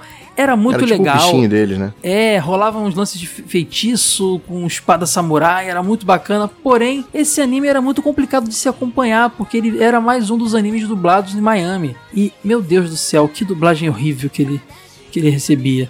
Ele me lembrava bem umas coisas numa pegada meio. Me lembrava muito Inuyasha, assim, na estética e tudo mais, era muito bacana. É porque era uma coisa mais folclórica, né? Exatamente. E, cara, o próprio Evangelho, né, cara? Que foi o que puxou a- o bonde ali dos animes no- na Locomotion. E foi o também o, um anime mais popular naquela época. Muita gente consumia o, o Evangelion baixando animes e comprando eventos, né? Só que a gente deve agradecer a dublagem à Locomotion. Se a Locomotion não existisse ali, ele não teria sido dublado. Uma dublagem bem bacana, por sinal. Evangelho foi importante pra vocês também? Foi, foi. Assim, pelo menos na minha época de gostar de anime, Evangelion era aquela. o anime mais maravilhoso. Todo evento de anime era Evangelion tocando. Como eu falei, eu cheguei até a ver o show da cantora que cantou a abertura do Evangelion. Então, é, foi uma decepção pra mim, porque eu assisti e no final não entendi nada, mas. Ah, mas isso era com- comum de evangelho, não entender nada. Sim, acho que nem o cara que criou entende muito bem, então Eu acho que Evangelho merece um episódio também, em breve, hein, galera? merece. Só pra citar mais algumas coisas aqui que rolaram, assim, bem legais, eu acho que o Super, o, o Super Milk Chan, que era uma, uma super heroína lá, toda fofinha lá do Japão, mas super humor negro também. É... Nightwalker. Nightwalker também. Um anime que eu gostava Vampiro. muito também de meninas com armaduras e roupas assim, meio mistura de futurista com Sailor Moon, que era o Cybertinha Akihabara. que Curtia muito, que inclusive foi exibido o longa-metragem na Fox Kids, com outra dublagem, era muito louco, porque você viu o anime na Locomotion, mas o longa tava passando na Fox Kids com outra dublagem. Ah, você tinha o Silent, o, o Len, que também era um anime bem curtinho, de três episódios, ficou muito famoso por causa da música de abertura, do V, o pessoal em eventos de anime pirava. Você tinha Silent Mobiles. Nossa, tinha ah, de anime bom ali não faltava, assim. Todo dia chegava tinha alguma coisa nova. Cara, passou o Robotech, que era aquela sacanagem americana lá, misturando um monte de, de animes. Inclusive, também passou uma cross do You Remember Love, que tinha passado, se eu não me engano, antes na manchete lá no bloco lá do, do US Mangá também. Passava muita coisa com o Mecha, né? Muita coisa Na- com mecha e muito, e muito. Ela dava muita atenção mesmo aos ovas, né? Que as outras emissoras não se interessavam tanto. Ovas e longas metragens. É, o pessoal sempre queria série longa, né? Série longa, então isso era muito legal. Sora, você não lembra do. Você já ouviu falar do Hitman, Sora? Você que gosta desse bagulho de terror, horror aí?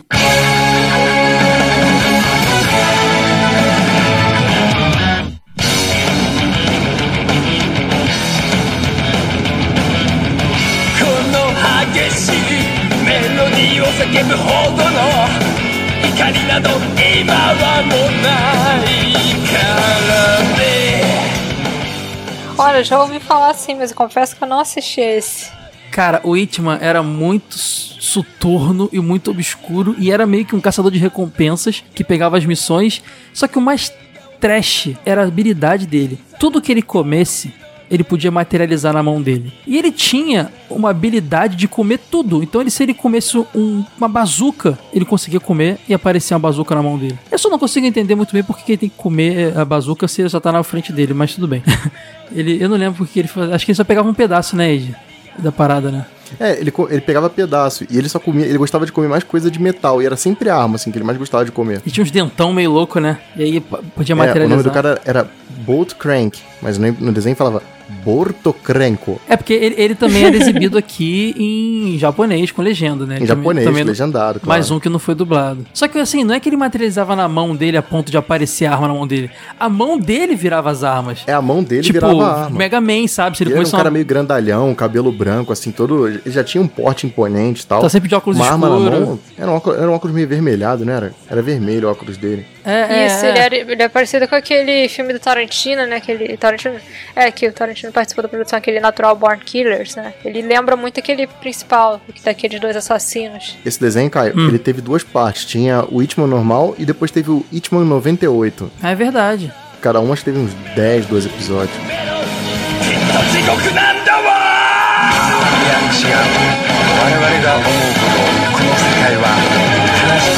地獄なんだわいや違う我々が思うほどこの世界は正しくプログラムされちゃいない何よりもうこれ以上君の周りに不幸の存在を俺は認めない Idman.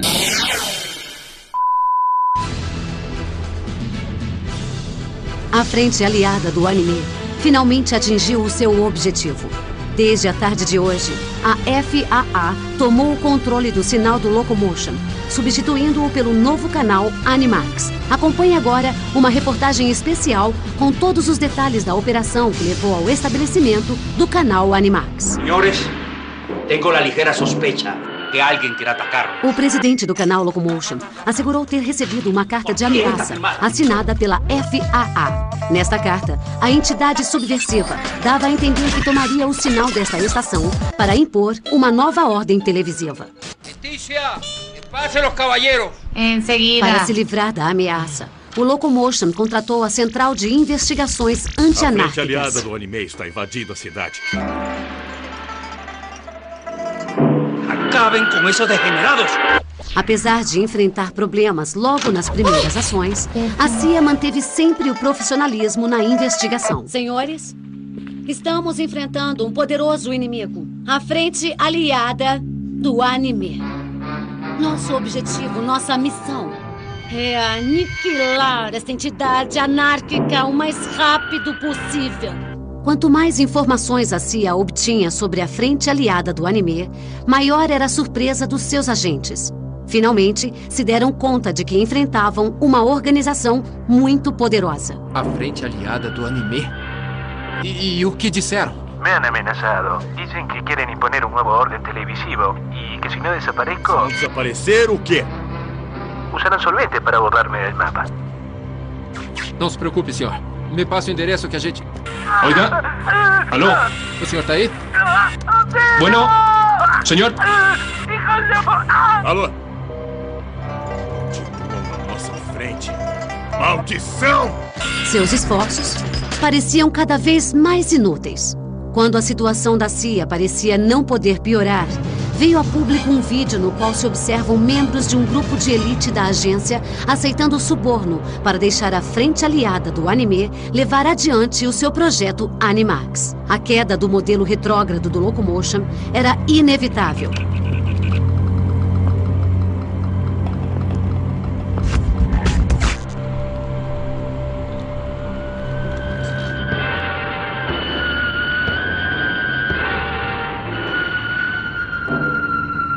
Finalmente, a FAA atinge seu objetivo: impor uma nova ordem televisiva.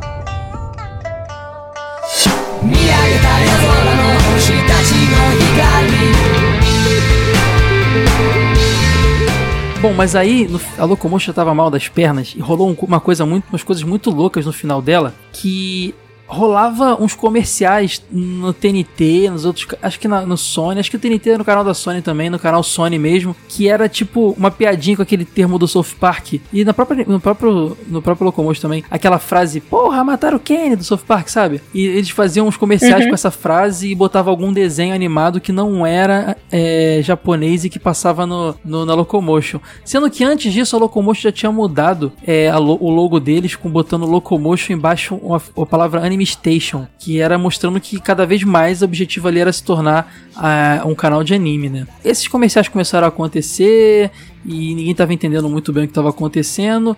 E aí, eis que em 2005 a Locomotion acaba porque a Sony Pictures Entertainment que já era dona de um canal lá no Japão desde 98 em parceria com vários estúdios lá, o Gonzo, vários estúdios japoneses, que era o canal Animax. É, em 2005 ele, a, a Sony compra esse canal Locomotion para trazer o Animax para América Latina. Para na verdade foi uma jogada mundial, porque aí o Animax veio não só para América Latina, mas para toda a Europa praticamente, para os Estados Unidos e tal, os, países de língua inglesa também. O Animax ele era mais interessante para eles comprar um canal que já tinha uma base instalada de, de, de público que curtia anime.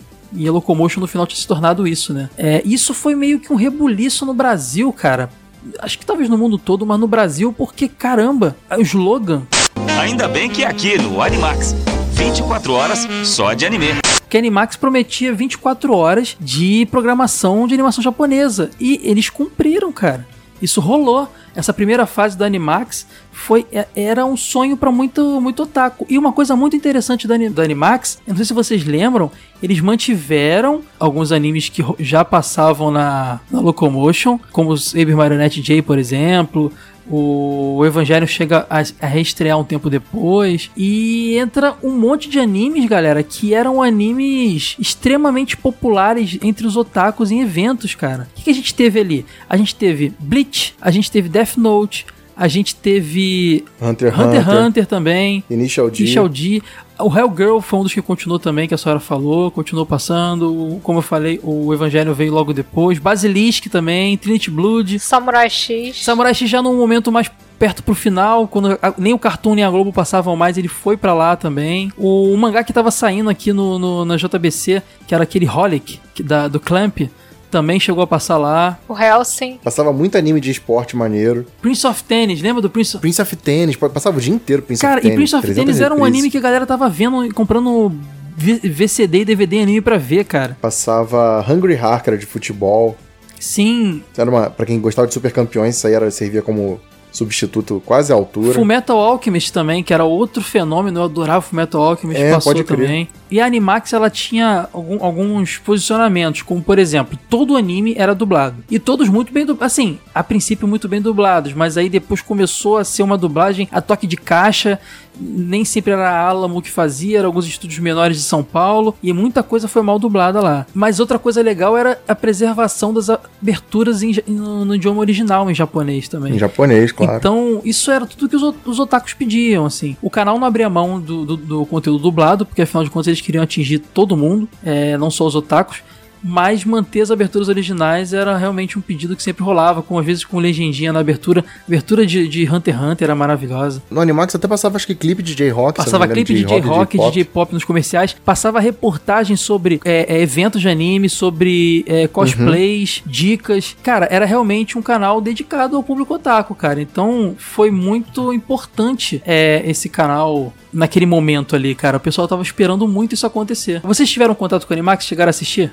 Loucamente. Emendei a sequência da Locomotion e continuei assistindo. Principalmente os animes de esporte que a gente mencionou. Assistia um atrás do outro, direto. Ah, Inclusive, um problema que eu via nessa época é que a gente já tava com internet mais ou menos com qualidade melhor a gente tava baixando, baixando muito anime. Já tinha morrido um pouco aquela coisa do VHS de evento e tal. Então, os desenhos passavam com reprise, sei lá, duas, três vezes por dia. E aí dava meio que uma empapuçada, sabe? Dava uma enjoada. É, esse foi um problema do Animax no primeiro momento, cara, porque ele tava ainda sendo exibido nas mesmas é, TVs, mesmos sistemas de, de, de, TV por assinatura que a Locomotion era exibido antes, quer dizer, TVA, que já tava meio mal das pernas, e DirecTV. E aí, nesse momento, eu tinha ido da DirecTV pra Sky, por opção dos meus pais. Não, acho que a Sky comprou a DirecTV nessa época. Mas não nesse primeiro momento, ainda não. Não foi Ah. na estreia da, da Animax, teve um tempo ainda. E aí foi quando os meus pais foram pra Sky por vários momentos, por vários motivos lá. E eu fiquei muito feliz porque a Fox Kids voltou pra mim e voltou naquela fase anime, anime da Fox Kids, né? Tava passando Músculo Total, Kirby, muitos animes duvidosos, mas muito anime, Super anime pra caramba também, Super Pig. Fiquei feliz por um lado, gostava muito da Fox Kids. Porém, fiquei triste, cara, porque não tinha Animax lá. Então é assim, cara, eu ficava nesse ping-pong. Eu só fui ter. a- depois a, a DirecTV foi comprada pela Sky e aí absorveu tudo. Aí eu fui ter Animax. Só que aí num segundo momento do Animax. Um momento um pouco complicado. Foi no Animax 2.0, que a partir de 2008. Que foi quando disse que o Evangelho voltou pra programação. Estrearam mais animes também. Só que aí nesse momento o Animax começou a vacilar com a sua proposta original. Estrearam dois programas lá, um bloco de filmes chamado Reciclo, que passava filmes relativamente antigos que estavam sob propriedade da Sony.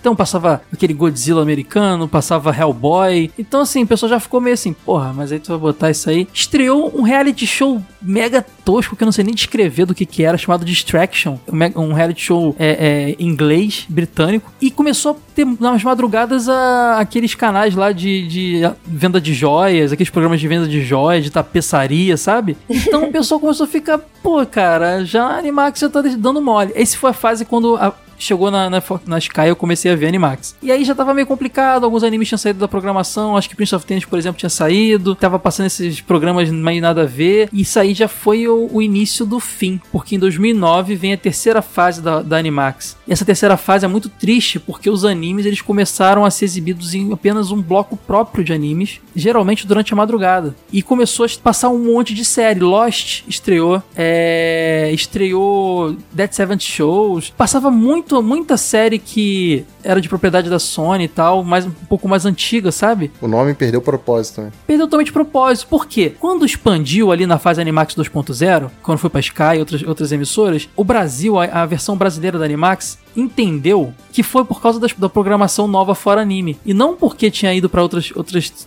serviços de, de, de TV por assinatura. E aí extrapolou nisso. Só que isso causou alguns problemas, porque aí teve uma rejeição e essa terceira fase aí, em 2008, da, da Animax, resultou no fim da Animax em 2011 e o canal se transformando no Sony Spin. Aí Aí praticamente não exibindo anime. Teve um anime que estreou no Sony Spin, que foi um anime que foi comprado ainda na fase é, é, Animax e acabou sendo exibido depois, que era o Fullmetal Alchemist Brotherhood, que era Brotherhood. uma segunda versão do anime mais baseada no mangá e com o final mais, mais, mais parecido com o do mangá e tudo mais. Tinha sido comprado ainda quando era Animax, mas aí rolou essa mudança, eles acabaram exibindo ali na fase Sony Spin. Passava mais alguns animes ali perdidos na madrugada, mas o foco era séries, filmes e coisas do tipo.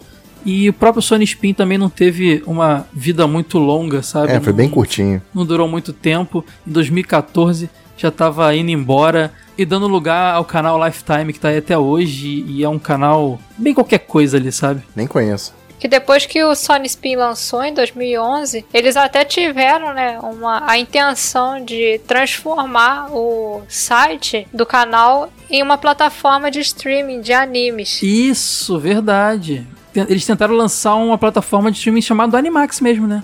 Isso, eles tentaram continuar, só que acabou sendo cancelado porque deu muito problema com distribuidora. Então eles decidiram deixar pra lá e eles investiram mais naquela, plataf- naquela plataforma Crackle, né? É.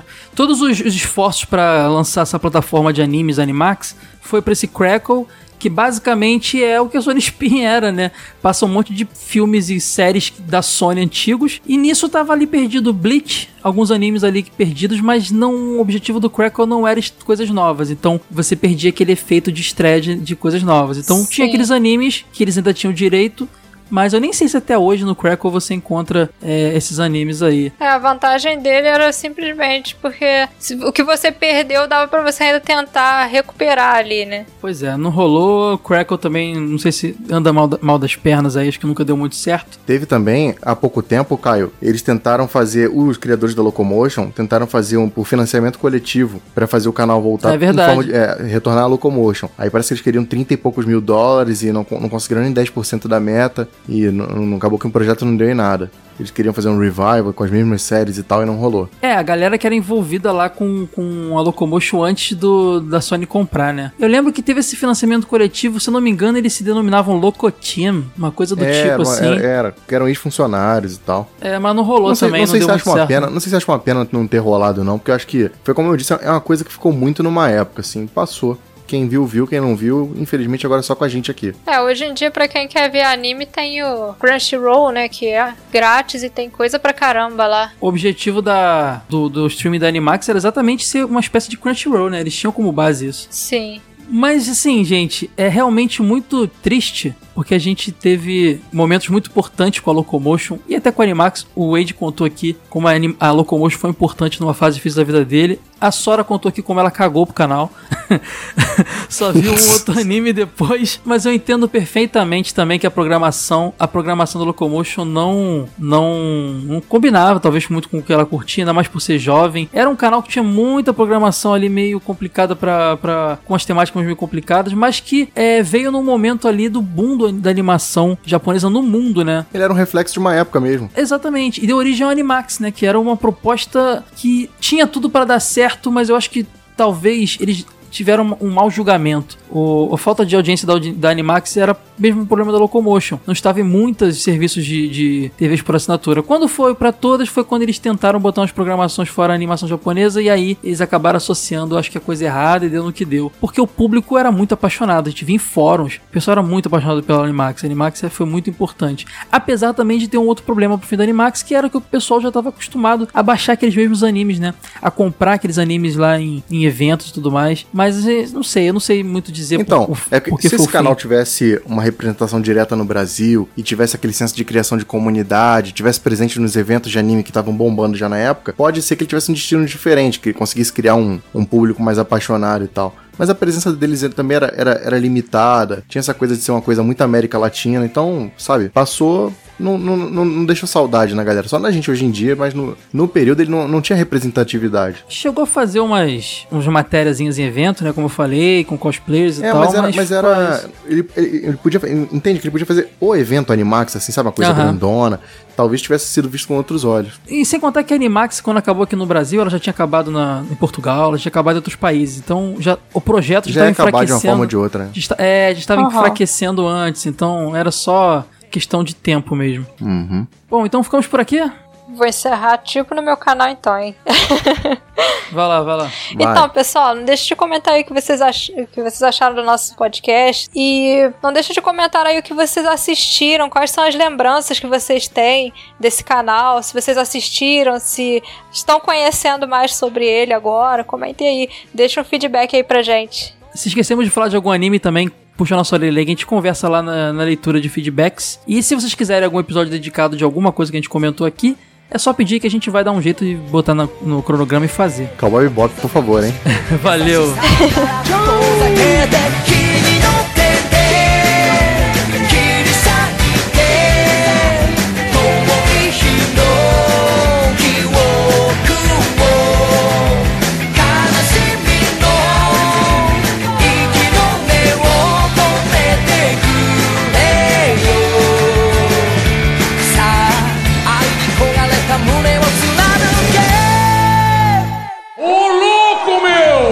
Reclames do Play Play!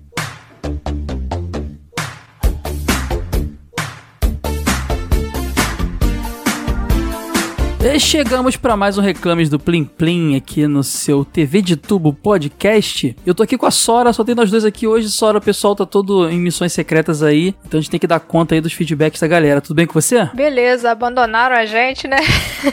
Pois é, a gente, é nessa hora que a gente vê quem trabalha de verdade nessa bodega. Pois é. Sacanagem, sacanagem.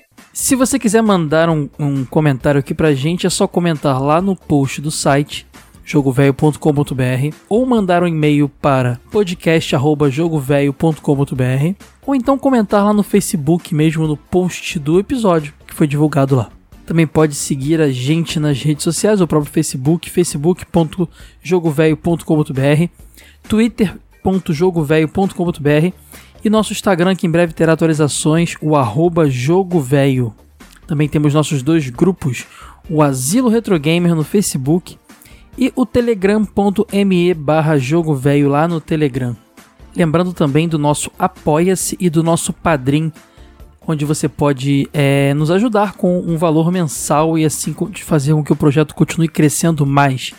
É só acessar o apoia.se barra jogo velho ou padrim.com.br barra jogo velho. E os dois apoiadores escolhidos para esse episódio são o Alan Oliveira e o Fabrício Júnior. Muito obrigado a vocês dois e todos os outros que nos ajudam. Outra coisa muito legal que vocês podem fazer para nos ajudar é quem tem conta lá no iTunes, acessar o iTunes e procurar lá tanto a página no iTunes do Jogo Velho Podcast quanto do TV de Tubo. E deixar lá cinco estrelinhas pra gente e um comentário bacana, que isso ajuda demais a gente a ficar bem colocado, bem posicionado no ranking do iTunes e assim mais pessoas vão conhecer o projeto. Lembrando aqui, galera, do lançamento da revista Jogo Velho impressa, que vai, vai ser agora no dia 31, no sábado, na sede da Hércules Games, lá na Avenida Jabaquara 1771, sala 208, em São Paulo. Cara, vai ser muito bacana. Infelizmente eu não vou poder estar lá. A Sora também não vai poder, né, Sora? A gente vai estar, a gente tá aqui no Rio de Janeiro.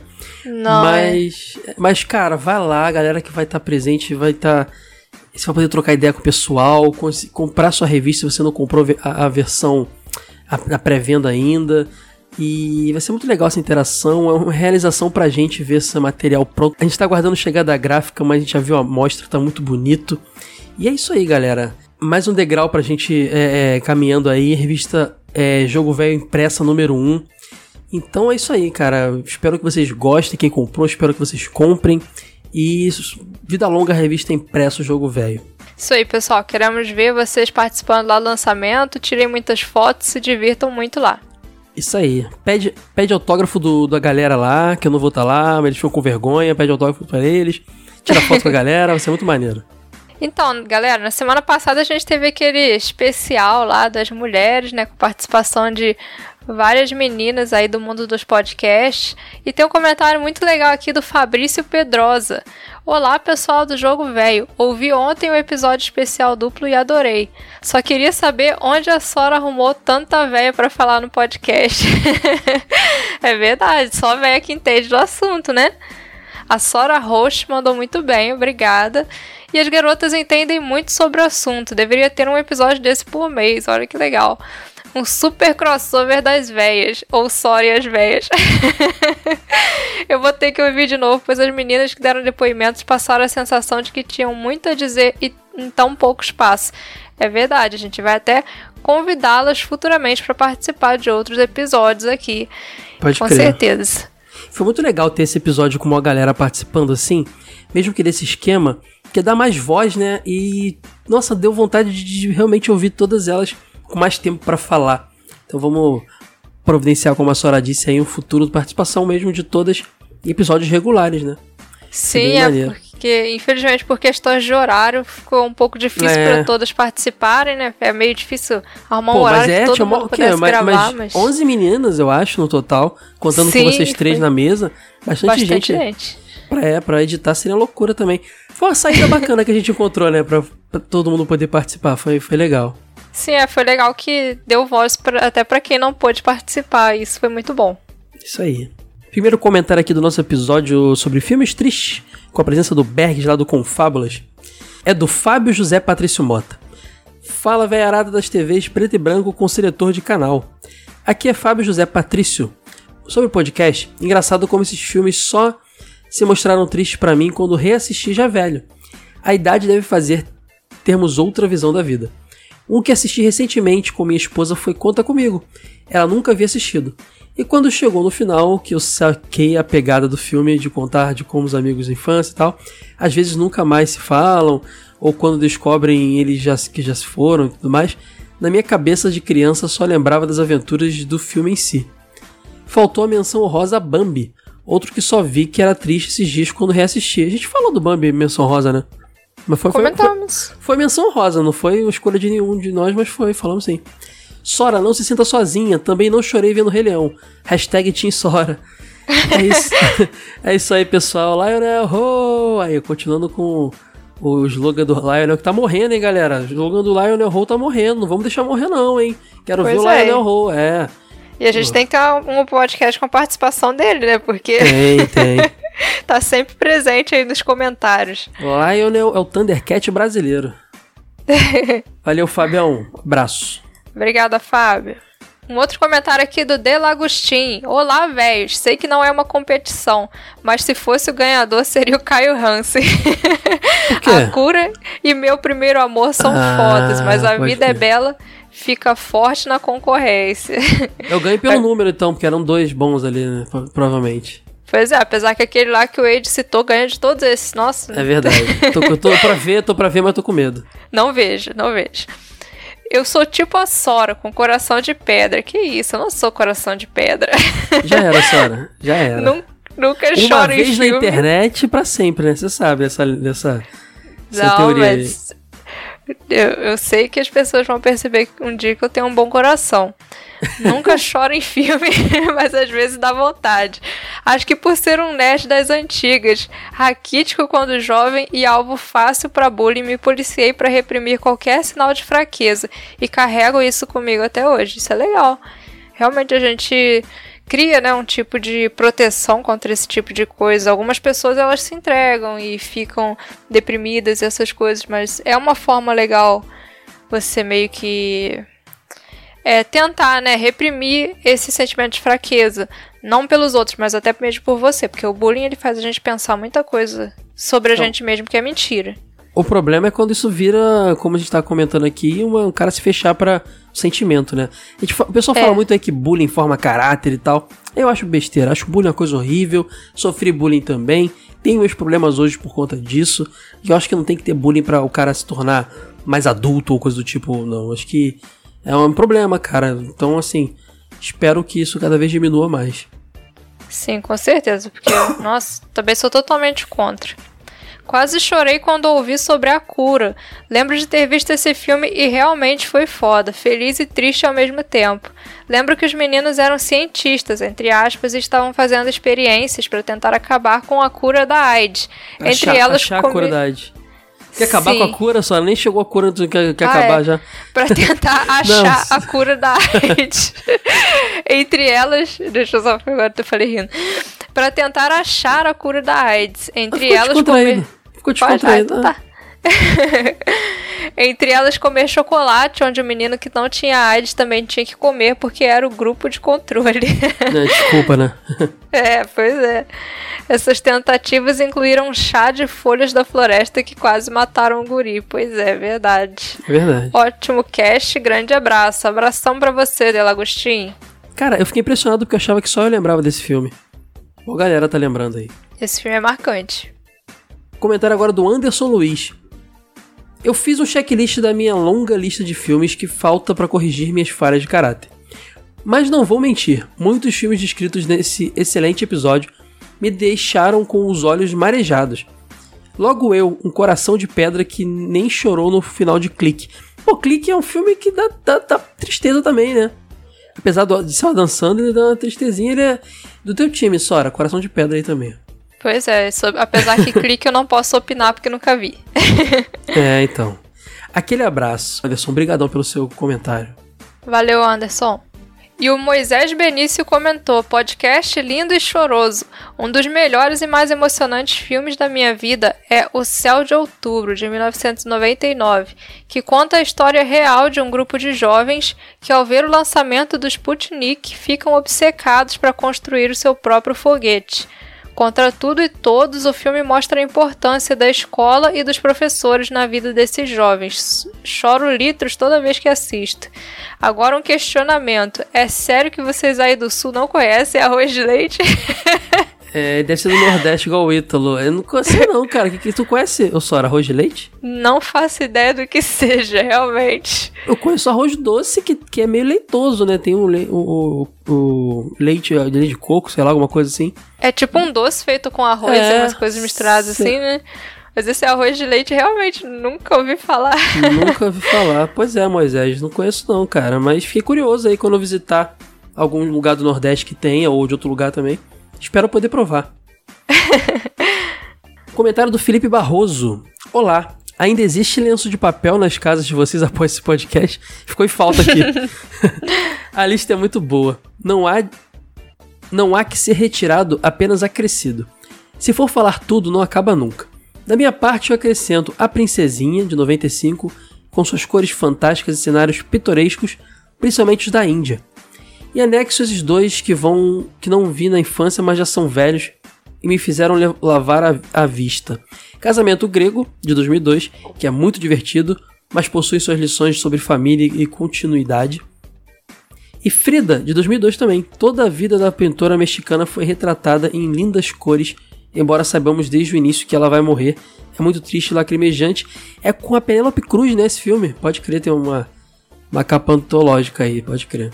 Verdade. Comentário sobre o cast. A cura costuma ser exibido. No... Olha que legal isso aí. No dia 1 de dezembro, que é o Dia Mundial da Luta contra a AIDS. Então, segundo o que o Felipe tá falando aí, até hoje o filme é exibido na sessão da tarde, sempre no dia 1 de dezembro. Interessante. É, na verdade, a atriz que faz a Frida é a Salma Hayek. Sabe o que eu confundi? Porque elas fizeram um filme juntas, lembra? Acho que as bandidas, uma coisa assim. Eu sempre confundo as duas atrizes. Mas tá, tá a correção aí, não foi, a- não foi a Penélope Cruz, não.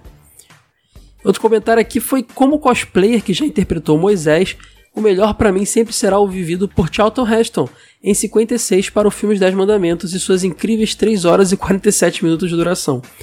Aliás, meio que fazendo um jabá próprio, é, deixo a foto do, do referido cosplay em que seguro as tábuas sagradas perante a Arca da Aliança, feita com 22 mil paetês, caramba. Seguem também os links de duas apresentações que fiz durante a final da Yamato Cosplay Cup de 2011. Ahn, ele bota aqui os links e fotos, então quem quiser ver, só lá no post do episódio dos filmes que nos fizeram chorar, procurar o comentário lá do Felipe Barroso. Felipe, obrigado, cara. Você manda muito bem no cosplay, cara. Ficou muito legal. E primeira vez que eu vejo cosplay baseado na Bíblia. Apesar de ser um cosplay baseado, baseado no filme do Charlton Heston, pelo que eu entendi. Mas Aham. de personagens bíblicos eu nunca tinha visto. Sempre anime, Marvel, DC. Achei bem interessante. Sim, muito legal. E olha, deve ter dado um trabalho fazer essa arca, hein? Caramba. Sim, com certeza. E o Denis dos Santos comentou mais um podcast que me fez marejar os olhos. Um filme mais sensacional que o outro. Aliás, filmes de animais é golpe baixo. Verdade, concordo. Histórias como Fluke, Lembranças de Outra Vida, onde o cachorro começa a ter lembranças de que em outra vida ele era um homem obcecado por trabalho que morreu em um acidente de carro. Nossa, E eu agora- lembro, eu lembro. Lembro disso. É, olha só, é, parece triste esse filme. Agora ele passa a viver na casa da família como um cachorro da mesma família, pelo visto aqui. É, não, ele começa. Eu lembro desse filme, ele vai no colégio das crianças, fica vendo as crianças. No final a família Caramba. adota ele, é bem, bem triste. E um Ó, cachorro tão bonitinho. Acho que é um labrador tão bonitinho. Já fiquei triste só de imaginar. Tem também o Sempre ao Seu Lado, em que o cão passa a vida toda esperando na frente da estação o seu, o seu dono já falecido. E por último, o que me tocou quando mais novo, Meu Cachorro Skip. Pensa em um filme que me fez chorar litros. Parando pra pensar, está aí uma dica de tema: filmes e animações com temas de animais. Boa. Pra, fina- finalizar, continuem assim que vocês vão longe. Dá pra perceber que cada cast é feito com muita dedicação e carinho. Sucesso a todos e um forte abraço. Muito obrigada, Denis. Forte abraço pra você também. Obrigadão, E, ó, cara. Se tivesse aí filmes de animais, pode ter certeza que vai ser mais triste que esse que já passou. É, é verdade, cara. Não, é um- não, mas depende, Sora. Tem muita comédia maneira com animais também.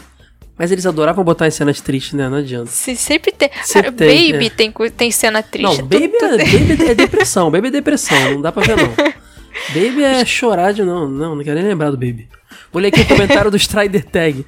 Senhores, missão Cisco nos Olhos concluída com sucesso. Bem que citaram o Príncipe do Egito, que eu acho excelente. Outro que citaram foi o Gigante de Ferro e seu maravilhoso final. E pra quem não sabe, quem fazia a voz do robô era o Van Diesel, verdade. E seus primórdios na atuação. Isso bem antes do Groot de Guardiões da Galáxia. Vale citar cenas específicas. Em Fantástica Fábrica de Chocolate, dos anos 70, quando Gene Wilder, quando Gene Wilder dá um esporro no garotinho no final, para depois parabenizar ele. Nossa, essa, essa parte dá muita pena do garotinho. Sim. Inclusive, eu tenho uma teoria que esse filme do Fantástica Fábrica de Chocolates é um terrorzão, hein, cara? É muito bizarro esse filme. Nossa, me causava Sim. muito mal-estar. Existem teorias de que esse filme não é tão feliz quanto parece é, nas não, telas. não, é loucura, é loucura total. Os molequinhos estavam viajando ácido lá. O famoso final de O Campeão. Ah, meu Deus, esse. Por que eu não lembrei desse filme? Você lembra desse filme só? Acorda, campeão! Nossa, quando o garotinho implora para que o pai dele acorde. Nossa, não. Ah, porque acabou com a minha noite lembrar disso aí. Toy Story 2, quando o Woody descobre a antiga glória dele. Toy Story 3, a cena do forno. Wall-E, a sequência dos créditos finais. E recentemente, Viva, a Vida é uma Festa. É, a, a Pixar tem essa tradição aí de fazer filmes emocionantes, né? Sim, sempre nos fazendo chorar com seus filmes. Aí ele pergunta aqui, vale animes? Em Dragon Ball, quando o Goku vê o espírito do pai adotivo dele, o Gohan. Em Dragon Ball Z, quando o Gohan é mandado do- no deserto, tem que se virar, o robô ajuda... Ah, o robô da caverna. Pode crer. É muito triste mesmo. Ainda em Dragon Ball Z, no final do filme do, do pai do Goku, quando o Bardock tem visões do Goku adulto, que é o pai dele, né? Dragon Ball GT, o sacrifício do Piccolo. Não, O negócio é Dragon Ball, né? Se amarra em Dragon Ball é. É, tem Tristeza pura. cenas Cavaleiro- de todas as temporadas. É, Cavaleiro Zodíaco, quando o Cassius luta contra o Ayora, pode crer, é meio emocionante. Hokuto no Ken, que eu nunca vi. É o destino final de um certo personagem que corta seus inimigos. Fica aí, eu não sei quem é. E ele bota aqui, outro filme que esqueci, Sidekicks. Esqueci o nome em português. Mas é um filme de 92, onde um garoto lourinho era fã do Chuck Norris. E sempre tinha sonhos dele interagindo com o Chuck Norris. Cara, eu lembro disso, cara. Em missões, eu tenho uma lembrança disso. É. É no verdade. final tem um campeonato de artes marciais e ele consegue persuadir o Chuck Norris a integrar o time dele. Nossa, eu lembro muito disso, mas não consigo. É Unidos para Vencer o nome dele no Brasil, né? Eu não sei, cara, mas eu lembro dessa história. O filme é meio galhofa, veio- meio vergonha alheia por momentos, mas o mais marcante pra mim foi o final, onde o Lourinho tem uma conversa com o Chuck. E ao ir ver de encontro aos seus pais que estavam se aproximando, ele vira e o Chuck desapareceu. O mais triste disso é que o ator que fazia o Lourinho, Jonathan Br- Brandis, se suicidou alguns anos depois. Mais uma criança aí que vítima da exposição precoce, né? Provavelmente. Infelizmente acontece muito. Caramba, esse filme aí, cara, pelo amor de Deus. Que saudade desse filme. Esses filmes de luta sempre tem uma lição por trás, né? Sempre uma coisa assim. Caramba, eu tô pesquisando aqui, eu tô triste de saber que esse garoto se suicidou. Porque ele é o garoto do História Sem Fim. Não, Ele- o garoto não, de História Sem não- Fim tá vivo. Mas ele fez alguma História Sem Fim, quer ver? Como é o nome dele? Porque depois muda o ator, não muda? Jonathan Brands. Ah, Histó- História Sem Fim 2, ele fez o segundo, pô, que foi o que eu mais vi, inclusive. Caramba, ele se suicidou, não consigo acreditar nisso, cara. Ele morreu novo, de 2003. É, uma história triste, né? O garoto. Mais um aí que era. É. Presença garantida nos, nos anos 80 e 90, né? Dos filmes de fantasy juvenis. Uhum. Então valeu, Strider. Obrigadão pelo seu comentário. E pra fechar aqui, o comentário do Roberto Maicon. Galera véia, parabéns de verdade. Sou, ou melhor, era editor e host de podcast. E a edição está fenomenal. Cada corte, música, som, tudo perfeitamente sincronizado. Olha aí, que legal. eu fiquei feliz, cara. Obrigado. Muito, muito amor na hora de editar. Tanto o jogo velho quanto o TV de tubo. Parabéns para os participantes, que também têm uma química perfeita. E, poxa, hoje em dia é difícil isso. Dá pra ver que todo esse programa é feito com um carinho enorme. Sou fã e já quero mais. Forte abraço. Forte abraço, Roberto Maicon. E com certeza essa equipe do nosso podcast aí é, é demais. Os convidados vêm e parece que eles já são de casa. Parece que já gravaram 10 episódios com a gente. É, quanto mais comentários desse tipo surgirem, menos a gente consegue pensar na possibilidade de parar, né? Pois muito, é. muito motivador, cara. Obrigado mesmo, Roberto. Bom, Sora, ficamos por aqui, né? Até a próxima. Uhum. Valeu. Falou.